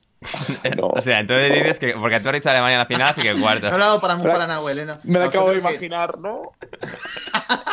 No, no, no, Me para puede dar algo, Nahuel. me puede dar un ataque, me puede dar un ataque. Como es que- Uruguay le dé el- por ganar tres partidos seguidos, eh, me puede dar algo. El tema es que Uruguay, por más allá de las dudas con las que venga, tiene, ha ganado en ese recambio generacional, un poquito para la Sí, conclusión, sí. ha ganado en ese recambio generacional mucho y al final es una selección que siempre ha sabido competir a cualquiera. Sí, sí, o sea, el- Entonces, el, el vídeo que sacan de la presentación de la lista ya te pone a tope. O sea, incluso como, Claro, como un no. uruguayo. no, no me imagino, no me imagino perdiendo por goleada contra No, ninguna selección o, sin competir. Imposible. Eh, Uruguay Suárez a asesina sumo a alguien si hace falta antes de que pase eso. Sí, a, a lo sumo perde- contra, a lo sumo perderá 2 a 0 contra una muy candidata Sí. que podría ser Brasil o, o Francia, pero después siempre ha sabido hacer partidos cerrados y, y competir muy bien y, y sigue teniendo con qué, con qué hacerlo. Entonces, yo los imagino mínimo cuartos, a menos que salgan segundos y bueno, Brasil les, les diga adiosito, hasta luego, pero voy a apostar que salen primeros y ya a cuartos. Sí, sí, sí, bien. En, en todo, en claro, podría ser, claro, si, si ca- acaban primeros, podría ser Gonzalo, eh, final Argentina-Uruguay, si se alinean los astros. ¿Qué, qué sería? ¿Qué representaría eso? Eh, podemos apostar eh, algunas cosas, o sea, si ganamos, eh, ya los incorporamos como parte de, Argentina. O sea, pasan a ser realmente una, una provincia nuestra. Y bueno, si ganan ellos, le- les entregamos a, a la provincia de Córdoba eh, en, en parte como retorno. Que nadie quiera eso para el que no sepa de geografía argentina. Córdoba no, no limita con, No. con Uruguay, Sí, ni un en poquito. del país. Habría que, Pero- que crear un puente aéreo. Un puente, Claro. claro. Uno, uno puede entender un puente aéreo para eh, ir a Berlín Occidental, ¿no? El, el Claro. telón de acero, pero claro, un puente aéreo para ir a Córdoba igual, ¡buah! igual lo bloquea un poco más. Acordá porque, bueno, eh, que no sepa un poco, eh, acá en Argentina no hay nadie que quiera la provincia de Córdoba. Nadie quiere la provincia de Córdoba. Sí, sí, es, es- Entonces, es la, Mur- es muy la linda igual, de, ¿eh? de Argentina. Sí, sí, sí. Da, da mucha lástima porque es muy linda en cuanto a paisaje y demás, lugares para ir de vacaciones, es hermoso. Sí, se parece Córdoba, mucho pero- a Alemania, sospechosamente, eh, pero sí, sí, es muy, muy bonito. No, diría que sí, y más también, bueno, la ciudad de Bariloche en, en- en Río Negro, también, bien, un poco bien, más. Eh, Eh, sí, pero bueno, Gonzalo, no, no tiene estos dilemas, obviamente va a tope con Argentina. Nahuel, tú, si hubiese una final Uruguay-España, ¿qué, ¿qué pasaría contigo? Eh, no, no, es la final que más quiero ganar. O sea, que más quiero que gane Uruguay es España Sí, porque. bien. eh, Muy bien, eh, muy bien. sí, O sea, sí, si, sucede obvio, eso, porque- ¿tú ven- vendrías al podcast con el acento uruguayo que pones de vez en cuando? Sí, sí, hombre, sí, sí, sí, claro, claro, claro. Eh, no, y aparte, eh, claro, criarte en España, un país que nunca ha ganado nada y que te empiecen a dar clases de fútbol, de, de- de historia, no, que no tenéis cuatro mundiales, que no, que blanco y negro, que claro, que la gente habla de blanco y negro, en blanco y negro ganamos, pero luego en color hemos quedado mejor que España sin ir más lejos de los últimos dos mundiales. Y, históricamente Uruguay es una selección mucho más grande que España en la historia de los mundiales. Pero bueno, eh, justo a mí me tocó la adolescencia, el año que le dio por ganar a España y, Claro. y bueno, yo se- me revelo mucho contra ese vacile que, que tiene la gente conmigo. Eh, y hay que, bueno, yo creo que Uruguay tiene que volver a demostrar que quién es en el, en el concierto del fútbol internacional y bueno, y lo tendremos, lo tendremos seguro. Sí, sí, no, yo, yo- yo estaba planteando si hubiese una final Estados Unidos-España, que esto sí que no va a pasar. Pero, o sea, Bueno. claro, yo estaba pensando, supongo, si España no tendría el Mundial de 2010, i- igual, igual no lo sé, no sé cómo me posicionaría, pero si es Estados Unidos-España, teniendo España el Mundial de, de 2010, solo por las risas de que le ganase Estados Unidos, que, o sea, los putos yankees que no saben jugar al fútbol a España, no, a tope, a tope con Estados Unidos, ¿verdad, Gonzalo? Tú también irías. Sí, Sí, sí, sí. Sí, Vamos. sí. No. Aparte, yo, yo- tengo la teoría de que Uruguay a, a España en la final de 2010 le podría haber ganado. Pero bueno, Ah, con eh, ¿eh? Hubiese sido eso. nos marcó un gol de cabeza Arjen Robben eh, y Iván Broncos metió un gol y se retiró. eh, con lo cual, bueno, eh, pues que quedará para el fútbol ficción. Así es, así es. Se, se nota que pasas mucho tiempo con Quintana el uso del, del término fútbol ficción, ¿eh? Ah, o sea, Sí, puede ser, puede ser. Más horas de las que debería, seguro. sí, sí, sí. Pues eso, gente. Muchísimas gracias por estar al otro lado, por habernos seguido en estas previas del Mundial. A Nahuel y a Gonzalo, que vamos a grabar una cosa cortita. Hemos hecho, o sea, doble ración de todo, porque había muchas cosas que comentar. Eh, No, ¿qué decís? Si hemos grabado el... bueno, doble ración en, Doble días, ración en, en días separados. Doble ración. eh, No, no, porque, juntando. porque esto ha sido, se ha duplicado el tiempo que tardamos en esta parte. El otro fue hace un par de semanas. Es cierto, es cierto. Eh, pues eso, nada. eh, gracias, Gonzalo. Muchas gracias, Sander. Ha sido un camino largo, pero entretenido, Sí. eh, de compartir espacio con muy buena gente. Y bueno, el abuelo obviamente no ha sido la excepción. Sí la ha sido Manuel, Manuel Sánchez, obviamente, pero bueno, eso creo que es una obviedad. Así que muchas gracias. Muy contento de estar acá nuevamente. Nada, gracias, Nahuel. Un placer, un lujo. Eh, abrazo grande y que se cumplan los pronósticos de Gonzalo. Así es, así es. Yo soy Andrés Iturralde, muchísimas gracias por estar al otro lado. Si queréis apoyar al proyecto de Alineación Indebida, patreon.com barra alineación indebida, vais ahí, os suscribís desde tan solo un euro, un dólar, en, en nivel de 5 euros, eh, también de 10 euros. Ahora con el cambio de divisas y el euro y el dólar tengo que, creo que realinear eso, pero bueno, id y dadnos dinero, gente, para que esto pueda seguir funcionando. Muchísimas gracias por estar al otro lado, por habernos escuchado y nos seguimos escuchando durante todo el mundial que lo vamos a pasar muy, muy bien y hasta que nos reencontremos. Entonces, pasado bien.